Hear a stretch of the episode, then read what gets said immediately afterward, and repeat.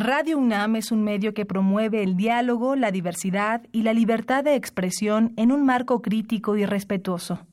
Los comentarios expresados a lo largo de su programación reflejan la opinión de quien los emite, mas no de la radiodifusora.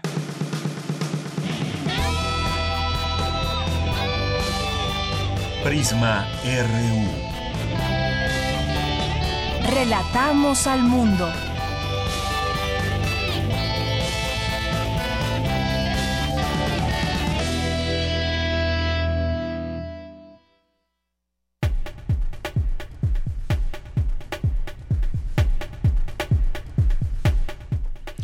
Tal? Muy buenas tardes. Gracias por estar con nosotros, acompañarnos en este programa Prisma RU en el 96.1 de FM. Hoy vamos a tener varias cosas. Vamos a compartir con ustedes algunas pláticas, conversaciones, análisis de varios temas. Entre ellos, pues están los de la universidad. Han pasado cosas hoy en la universidad que queremos compartir con ustedes. ¿Qué pasa con la seguridad en los teléfonos inteligentes, en los smartphones? Desde la UNAM también se discute este tema. Vamos a platicar eh, con César Cravioto. Ya está aquí con nosotros. En un momento más lo presentaremos. Está también con el coordinador del Observatorio Ciudadano de Coyoacán. Y César Cravioto, pues será el futuro comisionado para la reconstrucción de la Ciudad de México. Hay mucho que hacer en este tema, mucho que preguntarle. Si tienen ustedes algunas preguntas, de una vez mándenlas aquí al 5536 4339 o nos puede enviar también algún tuit en arroba Prisma RU, Prisma RU en Facebook. Ahí estamos atentos para dar cabida a todos sus comentarios. Mañana es día de eclipse de luna y va a estar con nosotros la doctora Julieta Fierro Grossman vía telefónica. Ella, como ustedes saben, es astrónoma, divulgadora de la ciencia e investigadora titular de tiempo completo del Instituto de Astronomía de la UNAM y pues como si ustedes ya la han escuchado, tiene una manera de platicar y de explicar distintos temas ligados al universo y a la observación de una gran manera. Así que tendremos esa gran oportunidad de platicar con ella el día de hoy. También eh, la obra de teatro El 68 ante Juárez. Vamos a tener aquí a Felipe Galván en la sección de cultura. Más adelante también tendremos al doctor David Adams, investigador del Centro de Ciencias de la Atmósfera, porque eh, la canícula ¿Qué es, eh, ¿Qué es, la canícula? ¿Por qué estamos sintiendo tanto calor? No solamente en México, en muchos estados, y, sino también a nivel internacional ha habido ya varias muertes. Ahora está pues este tema del, eh, del golpe de calor y muchas otras cosas ligadas al calor. Vamos a platicar de ello con David Adams. Y también vamos a, a tener oportunidad de platicar con el maestro Peña Guerrero, académico de la Facultad de Ciencias Políticas. Hay una propuesta que va a intentar Morena que pase en su momento eh, a comisiones y tiene que ver con disminuir al 50% o disminuir en un gran porcentaje las prerrogativas de los partidos políticos. ¿Se imaginan sin tantos millones de pesos los partidos que siempre han tenido acceso a este a este dinero, bueno, pues lo tendremos eh, que platicar aquí en Prisma RU. Hoy es jueves de Gaceta UNAM con Hugo Huitrón, eh, su director, que hoy nos va a platicar también de lo que contiene la Gaceta y ya sería el segundo, segunda información, este folleto que es coleccionable, que nos presentaba el día lunes sobre los acontecimientos del movimiento de 1968. Vamos a tener la información nacional e internacional, tendremos boletos para irse a ver a los Pumas, les vamos a decir cómo se los pueden ganar, así que quédense muy atentos. Vamos mientras tanto a nuestro resumen informativo. Relatamos al mundo. Relatamos al mundo. En las noticias de la universidad le tendremos que aspirantes de distintas licenciaturas obtuvieron un puntaje perfecto en su examen de ingreso.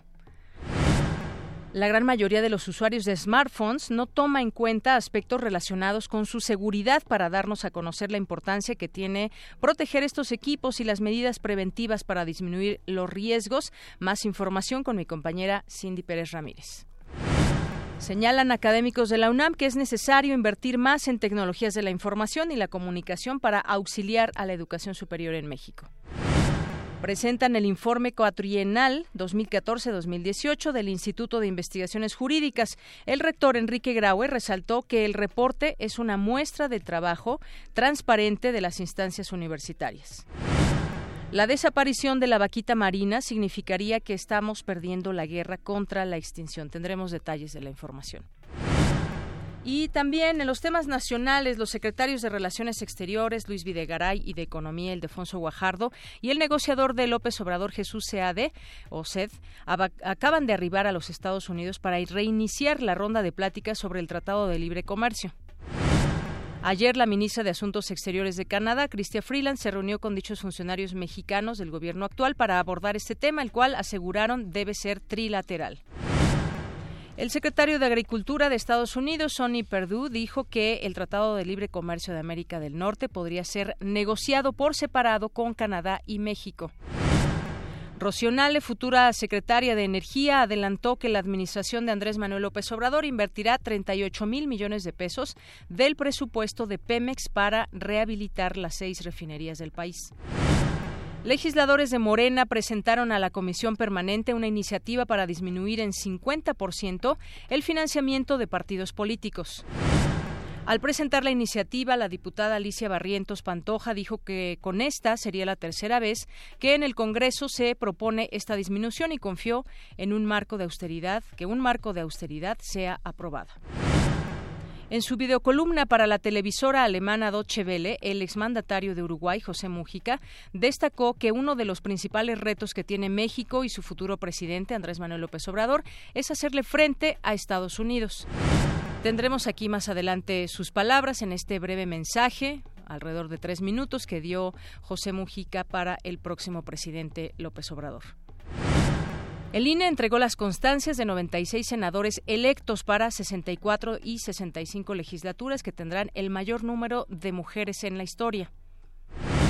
El Senado adelantó el pago de agosto a los 128 legisladores que terminarán funciones el próximo mes y les dio de plazo una semana para entregar las oficinas que ocuparon en los últimos seis años, excepto a los 35 integrantes de la Comisión Permanente. En Economía y Finanzas inició operaciones la Bolsa Institucional de Valores que ofrecerá a empresas una nueva fuente de financiamiento y mayores opciones a inversionistas, sobre todo de acciones tecnológicas. Ayer le informábamos esta bolsa institucional de valores también que inicia operaciones. En más información, el secretario de Hacienda, José Antonio González Anaya, afirmó que entregarán finanzas públicas sanas, ordenadas y transparentes. Reveló que ya sostuvo un primer encuentro con el próximo secretario de Hacienda, Carlos Ursúa, para abordar el tema del paquete económico 2019.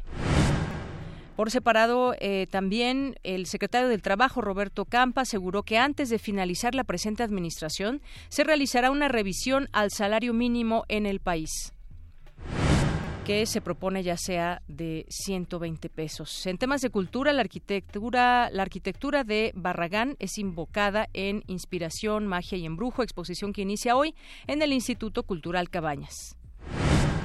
Un nuevo museo dedicado a la obra de Leonora Carrington se abrirá el 7 de septiembre en Silitla, en San Luis Potosí, considerado sede del surrealismo.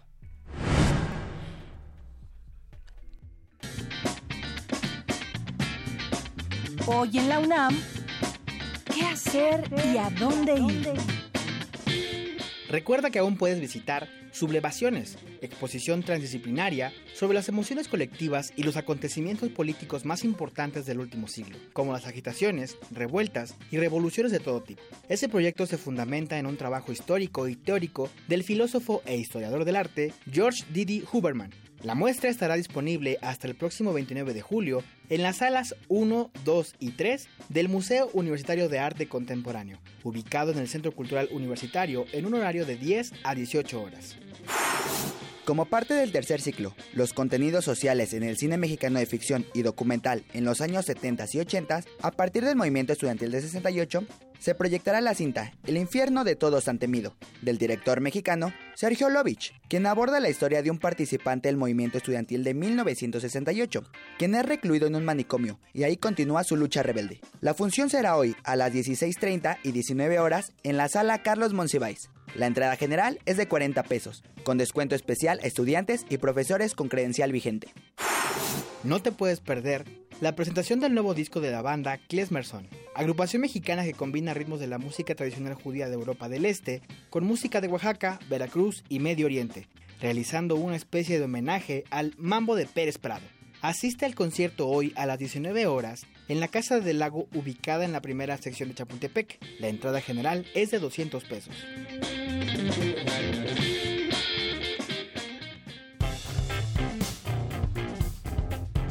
Campus RU. Una de la tarde con 14 minutos y entramos a nuestro campus RU. Antes, con buenas noticias, tenemos cinco pases dobles para irse a ver al partido de Pumas, Cinecaxa, el próximo domingo 29 de julio a las 12 del día. Lo único que tienen que hacer es decirnos, llamarnos, por supuesto, al 5536 4339 y muy fácil, ¿quién es el director técnico de Pumas? Nada más que nos den esa respuesta. Son cinco pases dobles los que tenemos. Uno, dos, tres. Aquí los tenemos, justamente los tengo en mis manos.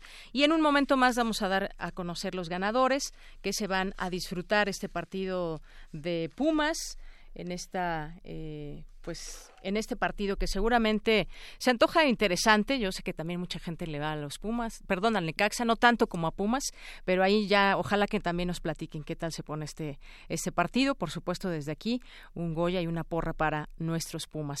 Ya están llamando 55 36 43 39. Vamos ahora a iniciar con información de mi compañera Virginia Sánchez. Mucho se ha hablado de la vaquita marina y se han hecho o por lo menos nos han dicho que se han llevado a cabo muchos esfuerzos para que no desaparezca este eh, este ejemplar, esta especie, que significaría además si desaparece que estamos perdiendo la guerra contra la extinción. Es mi compañera Virginia Sánchez quien nos tiene esta información. ¿Qué tal, Vicky? Muy buenas tardes. Hola, ¿qué tal, Deyanira? Auditorio de Prisma RU, muy buenas tardes. Sí, pues este esta situación de la vaquita marina es muy preocupante.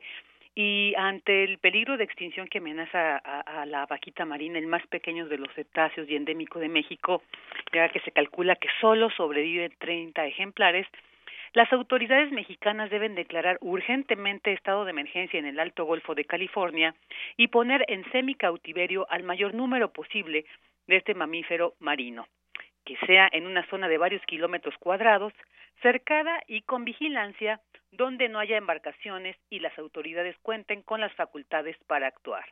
Así lo asegura Gerardo Ceballos, director del Laboratorio de Ecología y Conservación de Fauna Silvestre del Instituto de Ecología de la UNAM, quien advirtió que si no es posible salvar a esta especie tangible, no se podrán atacar otros problemas que amenazan nuestra integridad e indicaría que estamos perdiendo la batalla. Escuchémosle. Que se extinga una especie tan icónica como la vaquita mexicana, pues básicamente implica que estamos perdiendo la guerra en contra la eh, extinción. Imagínate cuántas especies están extinguiendo que siquiera sepamos. Hicimos un estudio hace dos o tres años en que demostramos que las especies que se extinguieron en 100 años se deberían haber extinguido hasta en 10.000 años, siguiendo los patrones de extinción natural que han ocurrido en los últimos dos millones de años. El reconocido experto eh, a nivel nacional e internacional con muchos premios en su haber precisamente por su trabajo en estudiar, analizar y proponer eh, cómo salvaguardar estas especies en peligro de extinción, señala que la extinción que ha sufrido la vaquita marina es, se da, pues cae en las redes usadas para, eh, en la pesca ilegal del totuaba, al que se le atribuyen propiedades afrodisíacas y cuyo comercio oscila entre los cuatro mil y los 100 mil dólares, ¿no? Como se da en, en China. Y bueno, él se asegura que este este tráfico ilegal es manejado por grupos que se dedican también al tráfico de drogas y armas y que involucra esta situación no solo a México, sino también a Estados Unidos y a China al no hacer nada para detener la pesca ilegal. En el caso precisamente de, de China, las autoridades mexicanas señala eh, Ceballos han intentado establecer un acuerdo para terminar con esta pesca ilegal, sin embargo el país asiático se ha negado, por lo que Gerardo Ceballos asegura debería hacerse una presión internacional para que China acepte eh, pues que esto se tiene que eh, terminar. Y además porque dice Ceballos esta pesca ilegal pues es totalmente insignificante para la economía de China, por lo que solamente es una cuestión de voluntad. Este es el reporte de Yanni del respecto. Muchas gracias, Vicky. Más adelante tendremos otra información también contigo sobre este informe cuatrienal 2014-2018. Así, que regresamos contigo más adelante. Claro que sí. Gracias. Buenas, tardes. buenas tardes. Vamos ahora con Dulce García. Aspirantes a distintas licenciaturas de la UNAM obtuvieron un puntaje perfecto en su examen de ingreso. Adelante, Dulce. 11 aspirantes a ingresar a distintas licenciaturas de la UNAM obtuvieron 120 aciertos en el más reciente examen de selección, es decir, el puntaje perfecto. Los 11 jóvenes sobresalientes, 10 más que en el concurso anterior y ahora estudiantes de esta universidad, son Pedro Antonio Argüelles González, que cursará la carrera de odontología, Dante Mauricio de los Ríos Díaz, quien estudiará actuaría, Regina Pereda Mejía será médico cirujano, Arlet Jocelyn López Ramírez, ingeniera civil, María Fernanda Quintero Rivera, médico cirujano. También están Oscar Raúl Ramírez Mendoza, Alberto Alexis Tejas Siles, Israel Aldair Torres del Valle, Eva Lorena Valadez Montero, David Vidal Alderete y Laura Vázquez García, quienes también serán médicos cirujano, y Laura Vázquez García, quien va para medicina veterinaria y zootecnia. La tenacidad de los concursantes hizo la diferencia. La Universidad Nacional los felicita y manifiesta su beneplácito por contar con alumnos tan talentosos. Para Radio UNAM, Dulce García. Prisma RU. Relatamos al mundo. Porque tu opinión es importante, síguenos en nuestras redes sociales, en Facebook como Prisma RU y en Twitter como arroba PrismaRU. Queremos escuchar tu voz. Nuestro teléfono en cabina es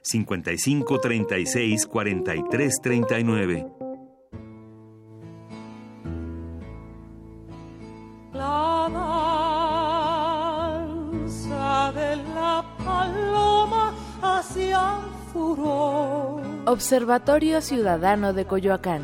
En medio de los desastres de la nación.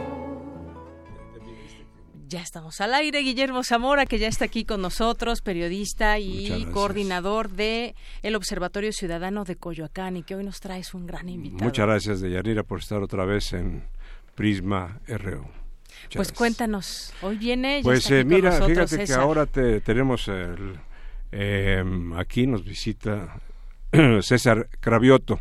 César Cravioto eh, ha sido el, eh, el, jefe de la bancada en la Asamblea Legislativa de la Ciudad de México y hoy em, Claudia Sheinbaum le, le ha nombrado eh, coordinador de eh, una comisión muy grande que ya tiene carácter de de, comisión, comisión. solamente queda en comisión en este momento. Pero es acerca de la reconstrucción de todo lo que fue dañado en el sismo del 19 de septiembre del año pasado.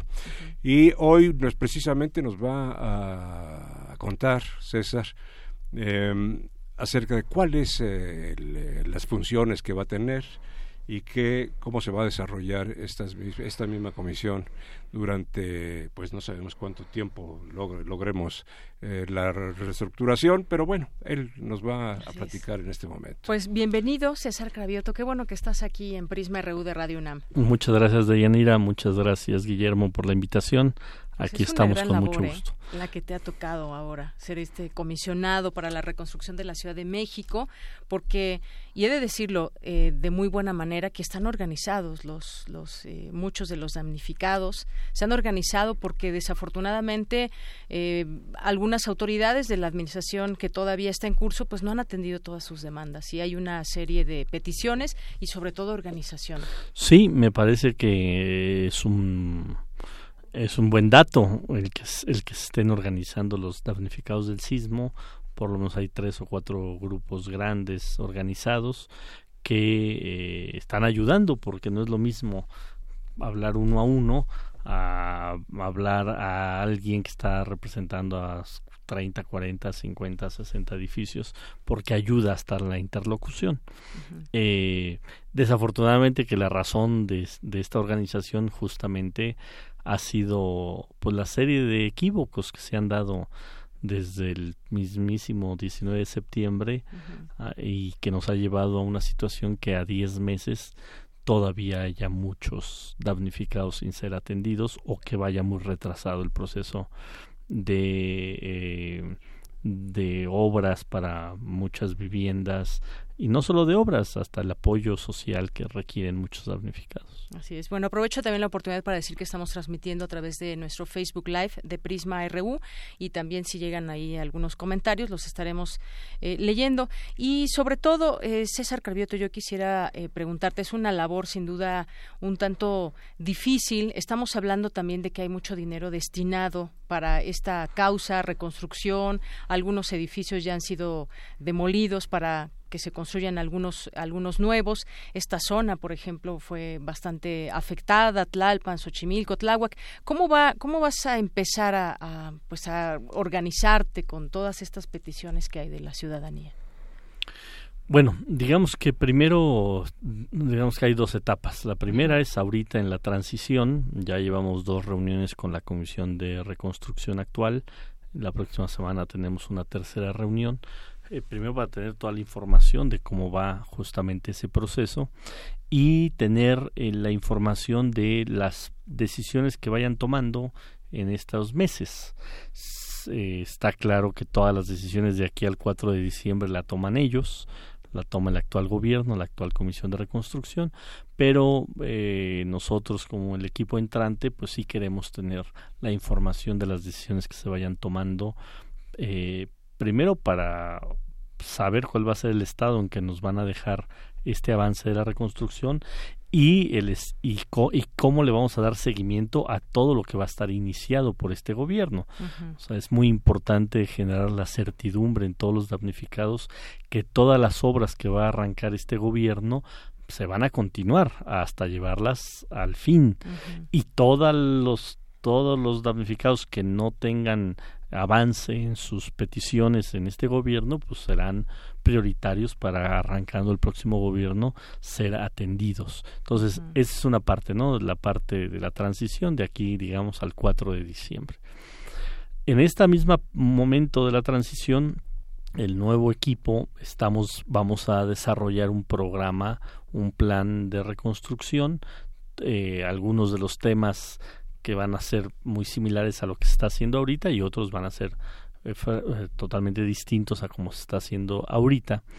Eh, vamos a hacer ese, ese plan y lo vamos a presentar a los damnificados en la segunda quincena de agosto. Va a estar la jefa de gobierno electa Claudia Sheinbaum y un servidor visitando distintos puntos de la ciudad con damnificados para presentarles el anteproyecto queremos que escuchen la propuesta, queremos escuchar sus puntos de vista, la retroalimentación que puedan tener del plan, para que el 19 de septiembre lo presentemos y quede absolutamente claro cuál va a ser el plan de reconstrucción del nuevo gobierno. Eh, decir también que, bueno, eh, digamos que eso es en esta etapa de la transición. Y a partir del 5 de diciembre, pues estaremos ya operando claramente este programa de reconstrucción que va a tener eh, adelanto varios eh, varios temas fundamentales. Uno que nosotros fuimos muy críticos en el momento que se aprobó la ley de reconstrucción por varias razones que desafortunadamente tuvimos la razón de que esta tal ley no iba a darle certidumbre a los damnificados. Pero uno de estos temas fundamentales es que vamos a buscar que todos los que perdieron su vivienda puedan obtenerla sin que se vuelvan deudores de ningún tipo de crédito. Eso es muy importante. Para ello, pues bueno, vamos a trabajar que en el, en el presupuesto 2019 haya recursos públicos para, para este fin del gobierno de la ciudad. También dentro de los programas prioritarios que anunció el presidente electo Andrés Manuel López Obrador, dentro de los programas prioritarios para el 19 está justamente el tema de la reconstrucción a nivel nacional, pero pues una parte es la Ciudad de México. Entonces seguramente habrá también recursos federales. Una tercera vía de obtener recursos y que va a ser parte de mi labor, pues es tocar las puertas de empresarios, de fundaciones, porque hay mucha gente dispuesta a ayudar, pero hay que organizarle y hay que darle también certidumbre que el apoyo que van a dar pues va a ser directo a damnificados. Y otro tema que no lo descartamos es esta oportunidad que da la ley de la famosa redensificación. Habrá en edificios, habrá en zonas de la ciudad y con obviamente con el consenso de los dueños de estos edificios o de quienes vivían ahí para poder hacer uso de esa redensificación en distintas medidas. La ley te dice que hasta el 35%, pero habrá casos que con el 10%, el 15% podamos tener eh, en la, la, construcción de dos o cuatro X número de departamentos más que con su venta sirva a este fondo de financiamiento para que los que se quedaron sin casa puedan tenerla sin eh, tener que pagar un solo centavo y sin tener que, que tener un crédito.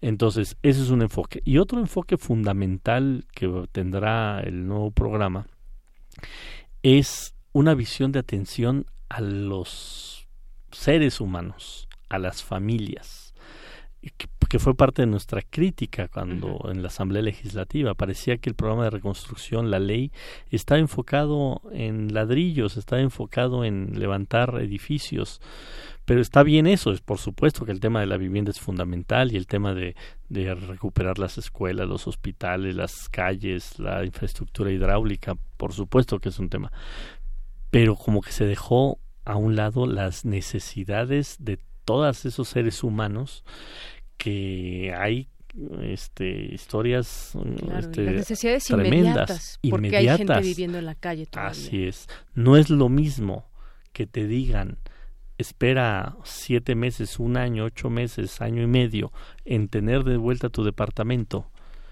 y que estés en la calle a que te digan oye aquí está un espacio digno para vivir mientras está tu claro tu nuevo departamento, porque entonces las condiciones de, de este, aguantar esos siete, ocho, diez meses, un año, dos años, son, mucho más difíciles. son, son distintas. O no es lo mismo quien, por ejemplo, no solo perdió su vivienda, sino que perdió a la cabeza de familia, que es quien es eh, quien llevaba el sustento de la familia, no solo es un asunto de reconstruirle su casa, es, bueno, cómo podemos ayudar a esa familia, a esos niños que se quedaron sin un padre de familia, o quien perdió que, que, trabajaba en su casa y perdió su computadora, su impresora, que era un diseñador gráfico y que se quedó sin su herramienta de trabajo, por poner algún ejemplo, algunos ejemplos. Y en cuanto a las cuestiones de carácter eh, de la responsabilidad que se tuvo en cuanto a las ah, fallas en las viviendas, qué es lo que a los edificios nuevos y todo los edificios nuevos y los edificios también viejos claro la regulación no sabemos si se si se cumplió bien me parece que en algunos casos no fue así. Así es. Mira en el caso en el caso eh, precisamente queda hablar de ello es la absolución por la Procuraduría General de, de la República de Claudia Sheinbaum en el asunto del eh, colegio Repsam. Sí, mira, es eh, todo ese tema corre mm, por otra vía, no no será mi responsabilidad, está el tema en la procuraduría. Hay que recordar que Miguel Ángel Mancera anunció que se iba a abrir una carpeta de investigación por cada edificio caído.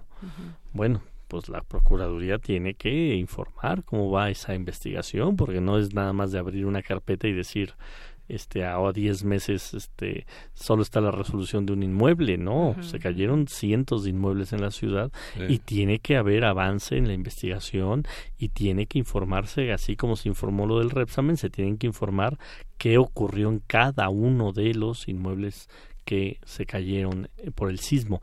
Pero eso no me tocará a mí, eso yo mi, mi labor será atender a los damnificados, a este coordinar la reconstrucción con todas las dependencias del gobierno, tanto la parte de la utilización de los recursos, que eso le, le corresponderá a la Contraloría, a la Auditoría Superior de la Ciudad de México, como la parte de posibles responsabilidades por la caída de los inmuebles, pues le tocan a otras dependencias que correrá este, por, por ese carril que, que, insisto, no, yo no me meteré porque si me meto, pues me voy a dedicar a eso y no me dedico a lo fundamental que es la ¿Te tocará directamente trabajar con todas estas personas o cómo va a ser esta relación? Con las personas que están que han sido afectadas. Sí, por supuesto, pues es parte del, de la labor, ¿no? Es parte de mi No, te lo pregunto porque una de las quejas que tenían es que de pronto pues mandan algún alguna persona que tome nota y entonces yo se lo paso a la autoridad conducente, yo creo que tiene que haber esta relación directa. No, no, no, pues es parte fundamental de la tarea del comisionado para la reconstrucción, escuchar, eh, dialogar, llegar a acuerdos, no imponer, es, este, ver la necesidad específica de cada damnificado, de cada familia y coordinar a las distintas dependencias, porque no es de que la comisión resuelve todo, al todo lo contrario. Para eso están las distintas secretarías del gobierno y parte fundamental de mi trabajo será, hoy hay un tema con, con el seguro contra el, con el desempleo, ah, pues lo llevas a la instancia correspondiente para que a esa familia se le pueda dar ese apoyo. O este se requiere un apoyo social, pues vas a la Secretaría de Desarrollo Social, que es parte del problema creo yo, en el diagnóstico que conocemos de cómo está funcionando actualmente, mandan a la gente a las distintas dependencias.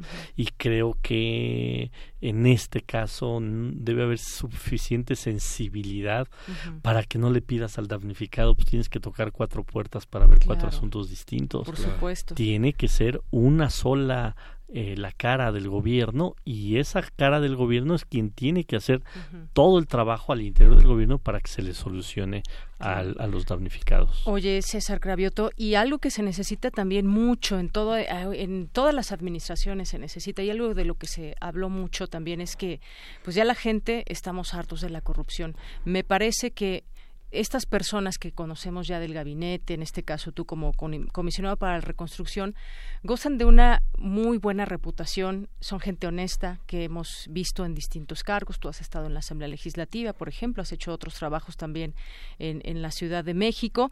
Eso se necesita, ser completamente transparentes, que la gente recupere esa confianza en la autoridad que va a estar a cargo los próximos seis años. Bueno, es un tema fundamental. Nosotros leemos muy bien lo que ocurrió el primero de julio. El primero de julio fue un mandato de que las cosas cambiaran, que las autoridades actuaran de manera distinta. Un voto de confianza, pero de enojo a toda esa corrupción. Un voto de confianza, de, pero de enojo.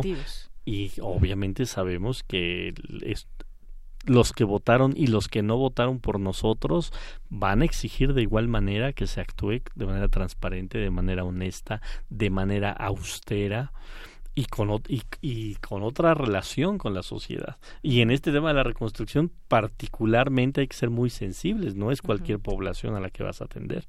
Entonces, por supuesto que este, tenemos muy claro eso. A partir del 5 de diciembre, cada peso que se destine para la reconstrucción tiene que transparentarse, la sociedad tiene que saber, se fue para este edificio, se atendió en esto, atendimos a este damnificado, tenemos que tener los padrones muy transparentes, porque además es parte del enredo de la reconstrucción, hay que acordarse aquel agandalle de tres diputados que querían decidir en qué se iba a gastar el dinero de la reconstrucción. Este, entonces, por eso digo que ha, habido una serie de equívocos que han llevado hoy a un estado de reconstrucción pues verdaderamente eh, muy retrasada.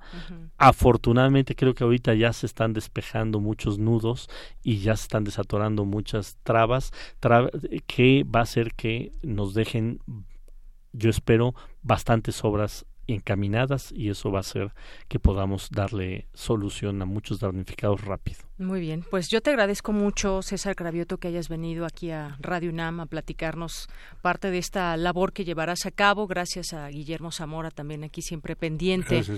Desde el Observatorio Ciudadano de Coyoacán. Y pues seguimos atentos. Ojalá que no sea la última vez que platicamos, César. este espacio está abierto. No, yo, te, yo eh, espero que tengamos todos los espacios abiertos justamente para eso, porque necesitamos estar dándole vamos a estarle dando salida y dando información de todo lo que estemos realizando es parte de la transparencia y de la responsabilidad que tenemos. Muy bien, pues César Cravioto, muchas gracias. Muchas gracias, Deyanira. Muchas, muchas gracias, gracias Gracias, Guillermo Zamora. Porque tu opinión es importante, síguenos en nuestras redes sociales, en Facebook como Prisma RU y en Twitter como arroba PrismaRU. Queremos escuchar tu voz. Nuestro teléfono en cabina es 55 36 43 39. Deyanira, me da mucho gusto saludarte a ti y a todos los que nos están escuchando en Prisma RU. Más del 50% de la población en México tiene un celular. De estos, el 76% son teléfonos inteligentes. Ante este panorama se llevó a cabo la conferencia La seguridad en los smartphones celebrada en el Instituto de Ingeniería de la UNAM, en donde Cuauhtémoc Vélez, académico de esa entidad universitaria, señaló que la información personal que guardamos en los teléfonos se vuelve vulnerable. A veces decimos, bueno, pues si se me pierde no pasa nada, o sea, me compro otro, otro teléfono, o tal vez pasará algún tiempo para, me compre, para que me compre otro teléfono, o, le pediré a un tío, o le pediré a mi papá, o le pediré a alguien que me eche la mano.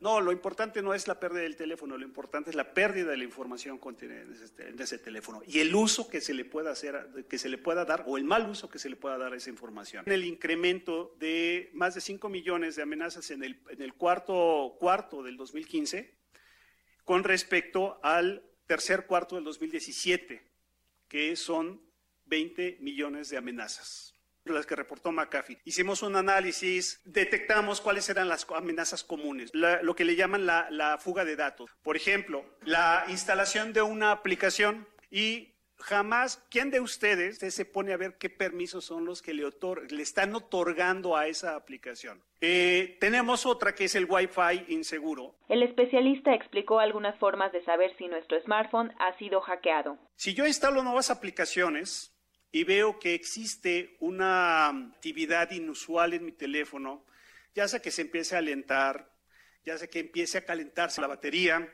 o bien que no estén funcionando adecuadamente otras aplicaciones, algo malo está ocurriendo. Pues lo que tengo que hacer es eliminar las aplicaciones sospechosas. O sea, recuerden que el comportamiento del teléfono puede ser de un antes y un después. O sea, mi teléfono estaba funcionando muy bien y de repente instalo esta aplicación y deja de funcionar. Otra recomendación es, si de plano veo que el teléfono está funcionando mal, es resetear y, eh, reiniciarlo a sus valores de fábrica. Es recomendable que se tenga instalado un software, un software anti-malware, lo que antes le llamaban un antivirus, que ya esta palabra antivirus se ha quedado muy, muy corta, o bien, pues ya en el peor de los casos, solicitar apoyo de soporte técnico. Deyanira se incrementó de 89% en 2016 a 92% en 2017 el número de usuarios que se conectan a Internet desde un celular inteligente. Es por ello que es necesario atender las recomendaciones. Hasta aquí mi reporte. Muy buenas tardes. Gracias, Cindy. Buenas tardes. Y ya tenemos en la línea telefónica, le agradezco mucho, nos toma esta llamada a la doctora Julieta Fierro Grossman, divulgadora de la ciencia, astrónoma, es investigadora de tiempo completo ahí en el Instituto de Astronomía de la UNAM. ¿Cómo estás, doctora? Muy bien, pues contenta de platicar con ustedes. Muchas gracias. Gracias, doctora. Pues eh, mañana eh, se sucederá un, un eh, pues un eclipse lunar, el más largo del siglo. Desafortunadamente no se va a poder ver en México, pero sí se va a poder ver en otros lugares. Cuéntanos lo maravilloso de estos fenómenos naturales. Pues es, es lo que sucede básicamente es que la Tierra pues va por la vida con su sombra, igual que nosotros cuando estamos en el Sol, vemos una parte iluminada y proyectamos una sombra. Y eh, cuando la Luna pasa por la sombra de la Tierra, pues sucede un eclipse. Este eclipse en particular va a ser muy largo porque igual que nuestra sombra, pues tiene la Tierra tiene partes más estrechas y partes más anchas. Eh, eh, eh, la sombra de la Tierra es circular y cuando la Luna pasa por por de un extremo a otro pues puede pasar una zona muy estrecha o pasar por el diámetro el diámetro de esta circunferencia. Y es lo que va a pasar esta vez. Y por eso el eclipse es tan largo. Son bonitos los eclipses porque en lugar de oscurecerse totalmente, eh, es decir, si nosotros proyectamos nuestra sombra, pues es como gris nuestra sombra. En el caso de la luna es diferente, no se pone eh, muy oscura porque la luz del sol atraviesa nuestra atmósfera y absorbe la luz azul y solo deja pasar la roja y esta incide sobre la luna. Así es que la luna toma colores, pues dependiendo de la cantidad de polvo que hay en la atmósfera. En este caso, pues va a haber mucho por los incendios que ha habido en Grecia. Así es que se va a ver particularmente roja. Y esto pues ha sorprendido a la humanidad siempre. De hecho, por ejemplo, cuando Salomé le pide a Herodes que le corte la cabeza a Juan Bautista cuando le baila la danza de los siete velos, sí.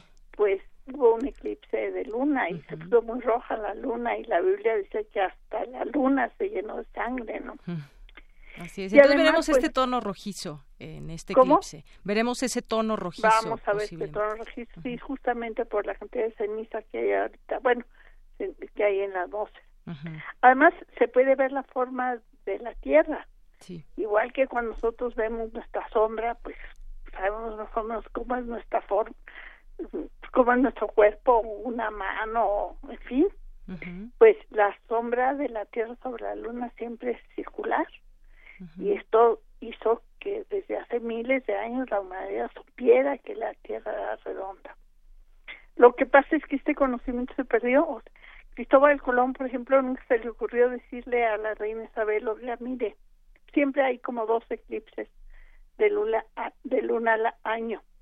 O sea, son frecuentes. Así es que eh, él hubiera podido decirle a la reina Isabel, mire, como la Tierra es redonda, no se preocupe, no nos vamos a caer pero son conocimientos que se perdieron, que pasa mucho con el conocimiento humano. Así es que va a ser bonito. Además, otra cosa bonita es que va a estar Marte muy brillante en el cielo. Marte, pues, se acerca a la Tierra más o menos cada dos años porque pues, está más lejos, se mueve más lento y solo coinciden en cercanía más o menos cada dos años Marte y la Tierra. Por eso las ondas se mandan a Marte solo cada dos años. Sí. Y cuando haya misiones allá, pues solo cada dos años van a poder regresar los cosmonautas, lo cual pues está duro, ¿no? En fin, la cosa es que ahorita, además que está muy cerca Marte, eh, tiene una tormenta de arena inmensa que está cubriendo gran parte de la superficie. Marte básicamente es un desierto. Así es que como tiene esta tormenta de polvo va a reflejar muy bien la luz del sol y se va a ver espectacular también. Bueno, y quienes no lo podamos ver en vivo, bueno, no en vivo, directamente lo podremos seguir seguramente por alguna página que se pondrá ahí a disposición para que tengamos oportunidad de verlo en vivo, no directamente, pero pues a través de una imagen que se proyectará. Sí, sí ponen en español eclipse eh, de luna. eh, hay unos astrónomos españoles que van a estar en África. Sí. Ver muy bien. En África ver En África. exacto. Y, es, y, y ellos van a estar transmitiendo en vivo la señal. Son largones y aburridos los eclipses de luna. Pero Así llega un es momento en donde ya, digamos, está una parte más interesante, que es cuando se, se ve Sí, esta tonalidad de la, de la luna. Dura, Dura poco, como una hora y media más o menos.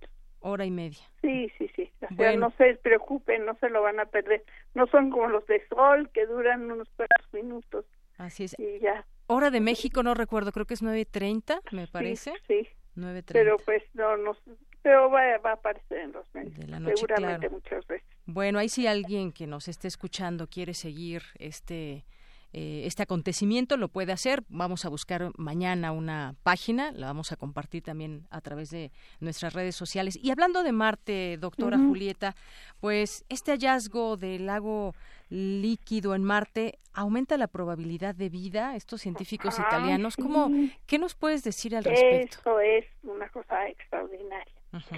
Sí, desde hace tiempo se sabía que había agua líquida en, en Marte. Hay, eh, se forman gotas de agua que se solidifican rápidamente, pero no se había encontrado masas de agua.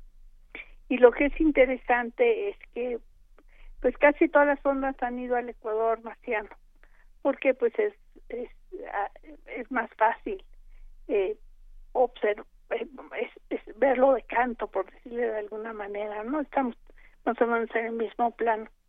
Pero por fortuna esta sonda eh, eh, de europea ha estado monitoreando con radar toda la superficie de, de Marte. Y en esta ocasión eh, tocó monitorear el, el hemisferio sur.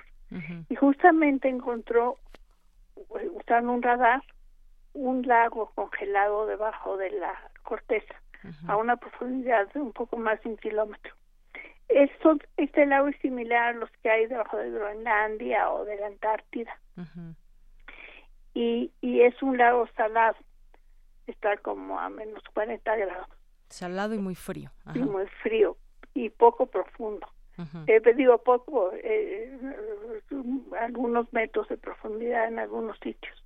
Sí. Pero se asemeja mucho a estos mares terrestres donde hay bacterias. Es decir, hay posibilidad de, de, vida. Por supuesto. Ahora, ¿qué tipo de vida es lo que nos encantaría saber? Exacto, eh, que pueda vivir a menos 40 grados. Claro, podría ser vida totalmente diferente a la nuestra, no tiene por qué ser cadenas de ADN. En la Tierra toda la vida pues es está hecha de lo mismo, no hay como dos tipos paralelos de vida, como que nos podemos como comer los unos a nosotros, ¿no? Todos estamos relacionados. En, en cambio, allá hubiera podido haber otras formas complejas de estructurar la vida. Y, y además la profundidad no es mucha. Eh, por ejemplo, en, en Europa, una de las lunas de Júpiter o eh, en, en, una de las lunas de Saturno hay mares debajo del hielo, pero están a cientos de, de, kilómetros de profundidad. En cambio, aquí solo son un kilómetro y medio, que no es mucho. Nosotros tenemos pozos a esa profundidad en la Tierra. Eh, así es que sería relativamente fácil eh, perforar y tomar muestras de lo que está ahí abajo. y, y esto sería extraordinario. Podríamos encontrar restos fósiles que serían utilísimos, vamos a suponer que se ha extinguido la vida ahí, pues ahí sea un buen lugar para encontrar durante la perforación estos restos fósiles y si hubiera algún tipo de vida sería extraordinario.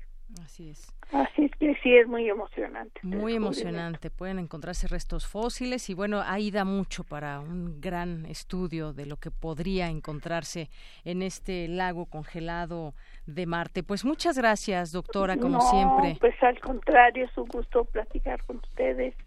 Muchas gracias por llamarme y un abrazo al auditorio. Gracias, doctora Julieta Hasta luego. Muy buenas tardes. Adiós. Bueno, pues gracias a la doctora, divulgadora de la ciencia, astrónoma, es, trabaja ahí en el Instituto de Astronomía de la UNAM y nos platica de estos dos acontecimientos muy importantes. Por una parte, este hallazgo de líquido en Marte y el eclipse de mañana, que ya tendremos oportunidad de seguirlo a través de Internet aquí en México. Relatamos al mundo. Relatamos al mundo.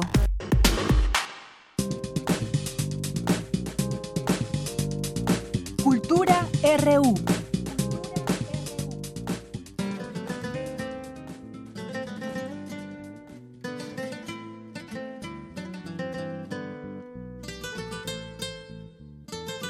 En 1968, para poder manifestarse y marchar por las calles de la Ciudad de México, se tenía que solicitar un permiso del gobierno. El 26 de julio de ese año, miles de estudiantes participaron en dos marchas. La Federación Nacional de Estudiantes Técnicos convocó una manifestación que partiría de la Plaza de la Ciudadela al casco de Santo Tomás por la invasión policíaca a las vocacionales 2 y 5 del Instituto Politécnico Nacional. Por otro lado, la Central Nacional de Estudiantes Democráticos organizó una marcha de Salto del Agua al hemiciclo de Juárez, donde se realizaba un meeting para conmemorar el aniversario número 15 del asalto al cuartel de Moncada, el cual daría inicio a la Revolución cubana. A pesar de tener la autorización, cuando los estudiantes arribaban al Zócalo, fueron reprimidos por granaderos con bombas de gas lacrimógeno y toletazos.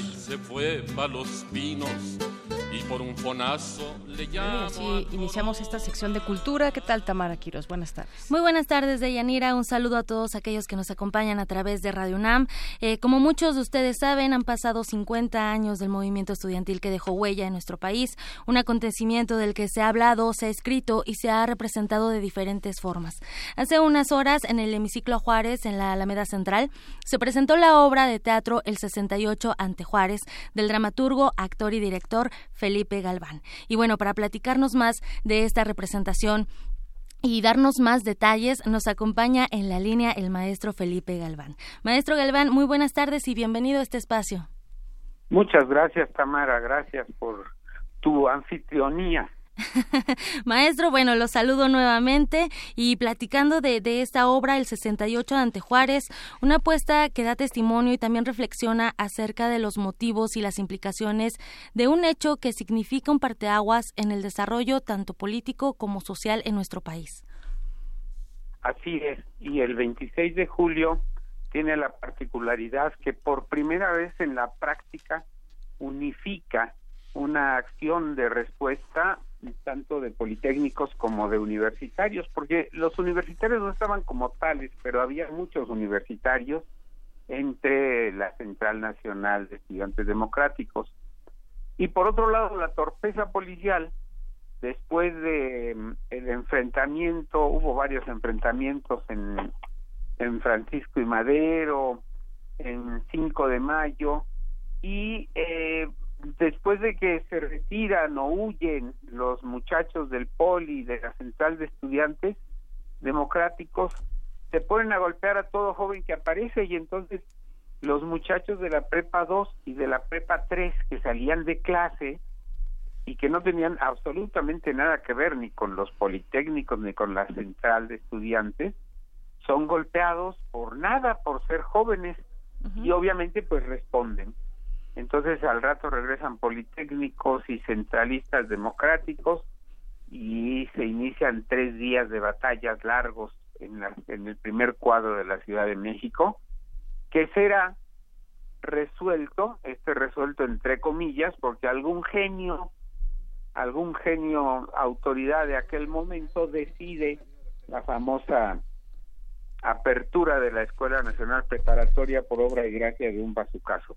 Así es. Entonces, esa es la importancia del 26 de julio, que eh, no, no, no hay una organización, pero los golpes de los granaderos, de los policías secretos y los policías eh, federales, civiles, pues en la práctica conforman una unidad de defensa propia de los estudiantes politécnicos y universitarios.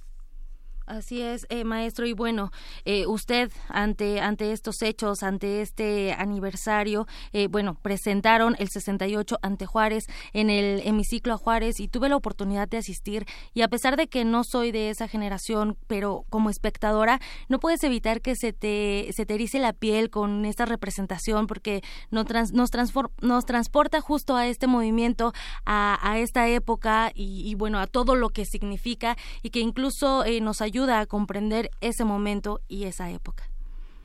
Ese es un poco el objetivo. Presentamos a las 11 y vamos a volver a presentar a las seis y media en, el, em, conmemoración. esto en el eh, hemiciclo Juárez.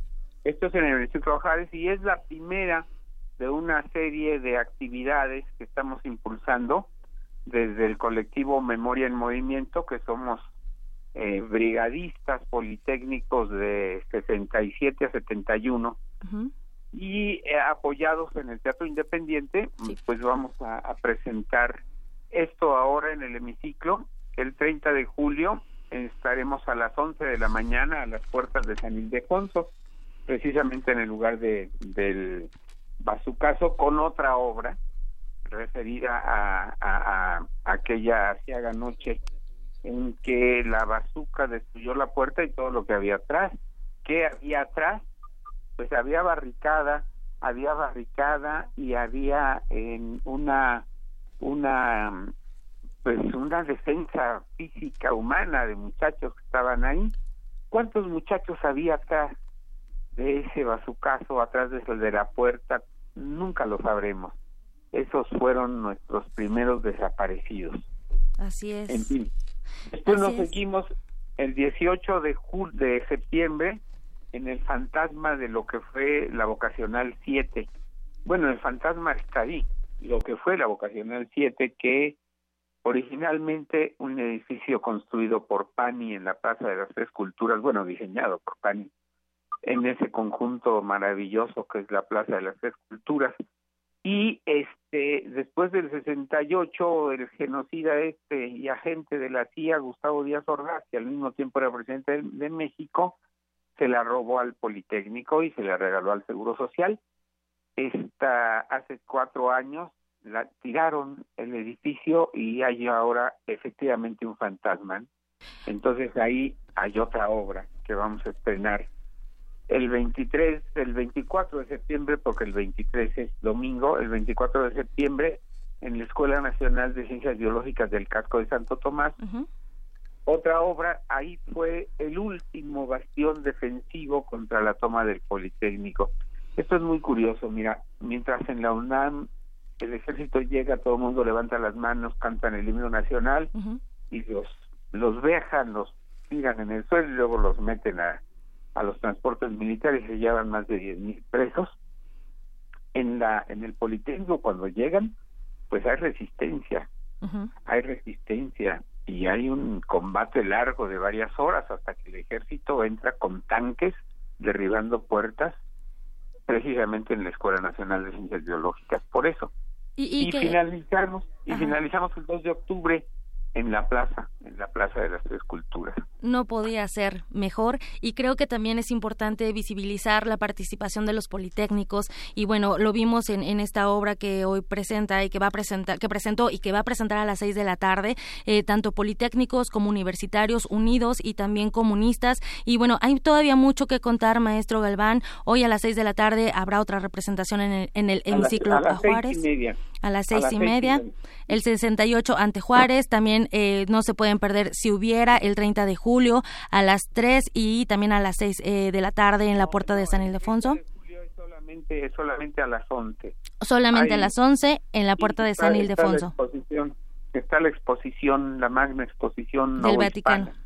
Del Vaticano. Entonces vamos a hacer una nada más, a las 11. Excelente. Y bueno, también eh, en septiembre, la noche que no fuimos historia, y el 24 de septiembre, un lugar en la memoria para finalizar y cerrar con broche de oro esta serie de puestas en escena conmemorantes y Únete Pueblo el 2 de octubre a las 6.30 de la tarde en la Plaza de las Tres Culturas.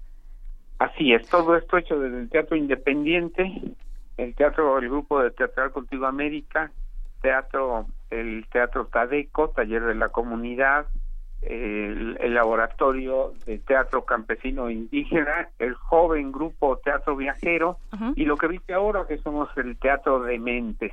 Excelente. Eh, el, teatro independiente tiene una gran deuda con el 68, ahí nace, es el gran boom, ya, ya había teatro independiente, precisamente en la UNAM habían nacido los mascarones varios años atrás, pero los mascarones nacen en el viejo edificio de mascarones, ¿te acuerdas que ahí estuvo, no tú no eres muy jovencita, pero ahí estuvo la Facultad de Filosofía y Letras y luego la Prepa 6 antes de irse a Coyoacán, y ahí nace el grupo Mascarones en 62, pero 68 es un gran boom que permite el nacimiento de los nacos en, en Así es. Sí, musicalmente hablando hay muchísimo también de qué hablar. Ballesté en filosofía y letras, en fin.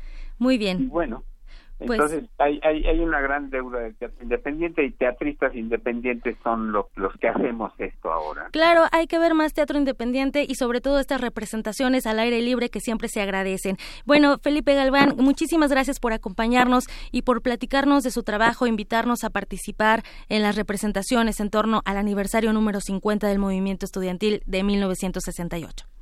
Repito, gracias a ustedes por su anfitrionía y gracias a su auditorio. Muchísimas gracias. Deyanira, y tenemos información de última hora. Así es, eh, les informamos eh, de última hora, aunque fíjate ahorita que comentabas de esta marcha, justamente hace 50 años pasaron por ahí, por eso tiene mucho que ver hoy que se haga esta presentación, porque se, se, exacto, de, se conmemoraba el décimo quinto aniversario del asalto al cuartel eh, Moncada en Cuba, por ahí pasó una manifestación, empezó otra también que iba hacia el Zócalo pasando por el hemiciclo a Juárez. Y justamente hoy también tendrán oportunidad de ver esta obra a las seis y media, ¿verdad? Sí, sí, de hecho es lo, que comentábamos, politécnicos, universitarios y comunistas. Así eh, es. Un 26 de julio del 68. Y que este evento, pues sí, tenía mucho, mucha importancia, el décimo quinto aniversario del asalto al cuartel Moncada.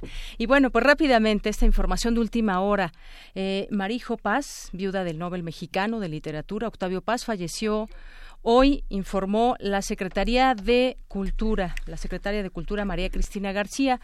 Paz compartió su vida con tres mujeres, con Elena Garro, con quien tuvo una hija, Elena Paz Garro, después con eh, Bona Tibertelli de Pisces. En 1994 conoció a eh, Marillo y bueno, pues un año después contrajeron matrimonio. Hoy se da a conocer que pues falleció 16 años después del matrimonio con Marillo Octavio Paz, ganó el premio Cervantes y 25 años más, más tarde el premio Nobel de Literatura. Esto se informó a través de la cuenta de Twitter de eh, la Secretaría de Cultura, y bueno, pues se lo damos a conocer aquí en Prisma RU. Vamos a hacer un corte en este momento. Regresamos con más información en la segunda hora de Prisma RU. Prisma RU. Relatamos al mundo. 1968 nos legó una transformación social tan profunda que aún hoy, a cinco décadas de distancia, seguimos escuchando sus ecos y escribiéndonos a través de la tinta de la memoria. Si eres un joven entre 15 y 35 años, la Coordinación de Difusión Cultural UNAM te invita a participar en el concurso de escritura sobre los movimientos sociales y su legado cultural y educativo. Ensayo literario, crónica literaria, dramaturgia, relato gráfico, testimonio.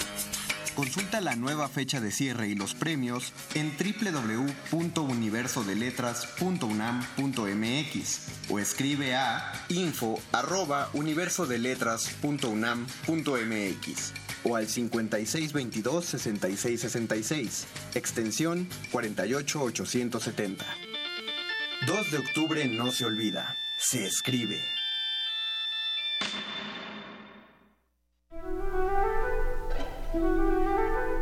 Amigos, yo soy Paulina Rivero Weber, directora del programa universitario de bioética. Yo los invito a escuchar El Árbol de las Ideas, Arte, Ciencia y Filosofía para la Vida. Es una coproducción con Radio UNAM en donde dialogamos con algunas de las grandes mentes de la filosofía y las ciencias en México acerca de los temas más importantes en el campo de la bioética. No se lo pierdan todos los miércoles a las 4 de la tarde aquí por el 96.1 de FM Radio UNAM. Experiencia sonora. Entonces, ¿qué? ¿Te vas a seguir haciendo?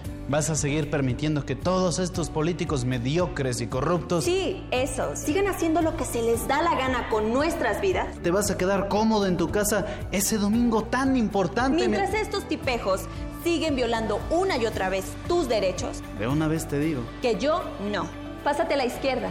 Todo México se está pasando a la izquierda. El PT te acompaña. El PT te empodera. El PT está de tu lado. Por el tono de voz, por la velocidad, por el volumen y el contexto, con una sola palabra podemos transmitir muchas ideas. Voz. Radio UNAM te invita a inscribirte en el taller Voz, tu voz. Taller práctico para la lectura e interpretación de textos. Donde trabajarás la conciencia corporal y la voz para poder interpretar textos con distintos matices, volúmenes, dicción e intención. Imparte Elena de Aro. Todos los martes y jueves del 7 al 30 de agosto en las instalaciones de Radio UNAM. Informes e inscripciones al 5623-3272 la palabra a la acción y la acción de la palabra. Radio UNAM, experiencia sonora.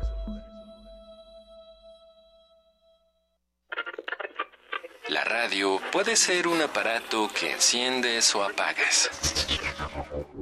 O puede ser una plataforma cultural enteramente a tu disposición. Tú escoges. Ahora ya puedes descargar la aplicación móvil oficial de Radio UNAM en tu celular. Programación en vivo en AM y FM. Acceso al podcast de nuestros programas. Notificaciones de los eventos en la sala Julián Carrillo. Y la programación completa de Radio UNAM. Búscala como Radio UNAM Oficial desde Play Store para Android o en iTunes y App Store para iOS. Radio UNAM Oficial. Experiencia sonora de bolsillo. Queremos escuchar tu voz. Nuestro teléfono en cabina es 55 36 43 39. Porque tu opinión es importante, síguenos en nuestras redes sociales, en Facebook como Prisma RU y en Twitter como arroba PrismaRU.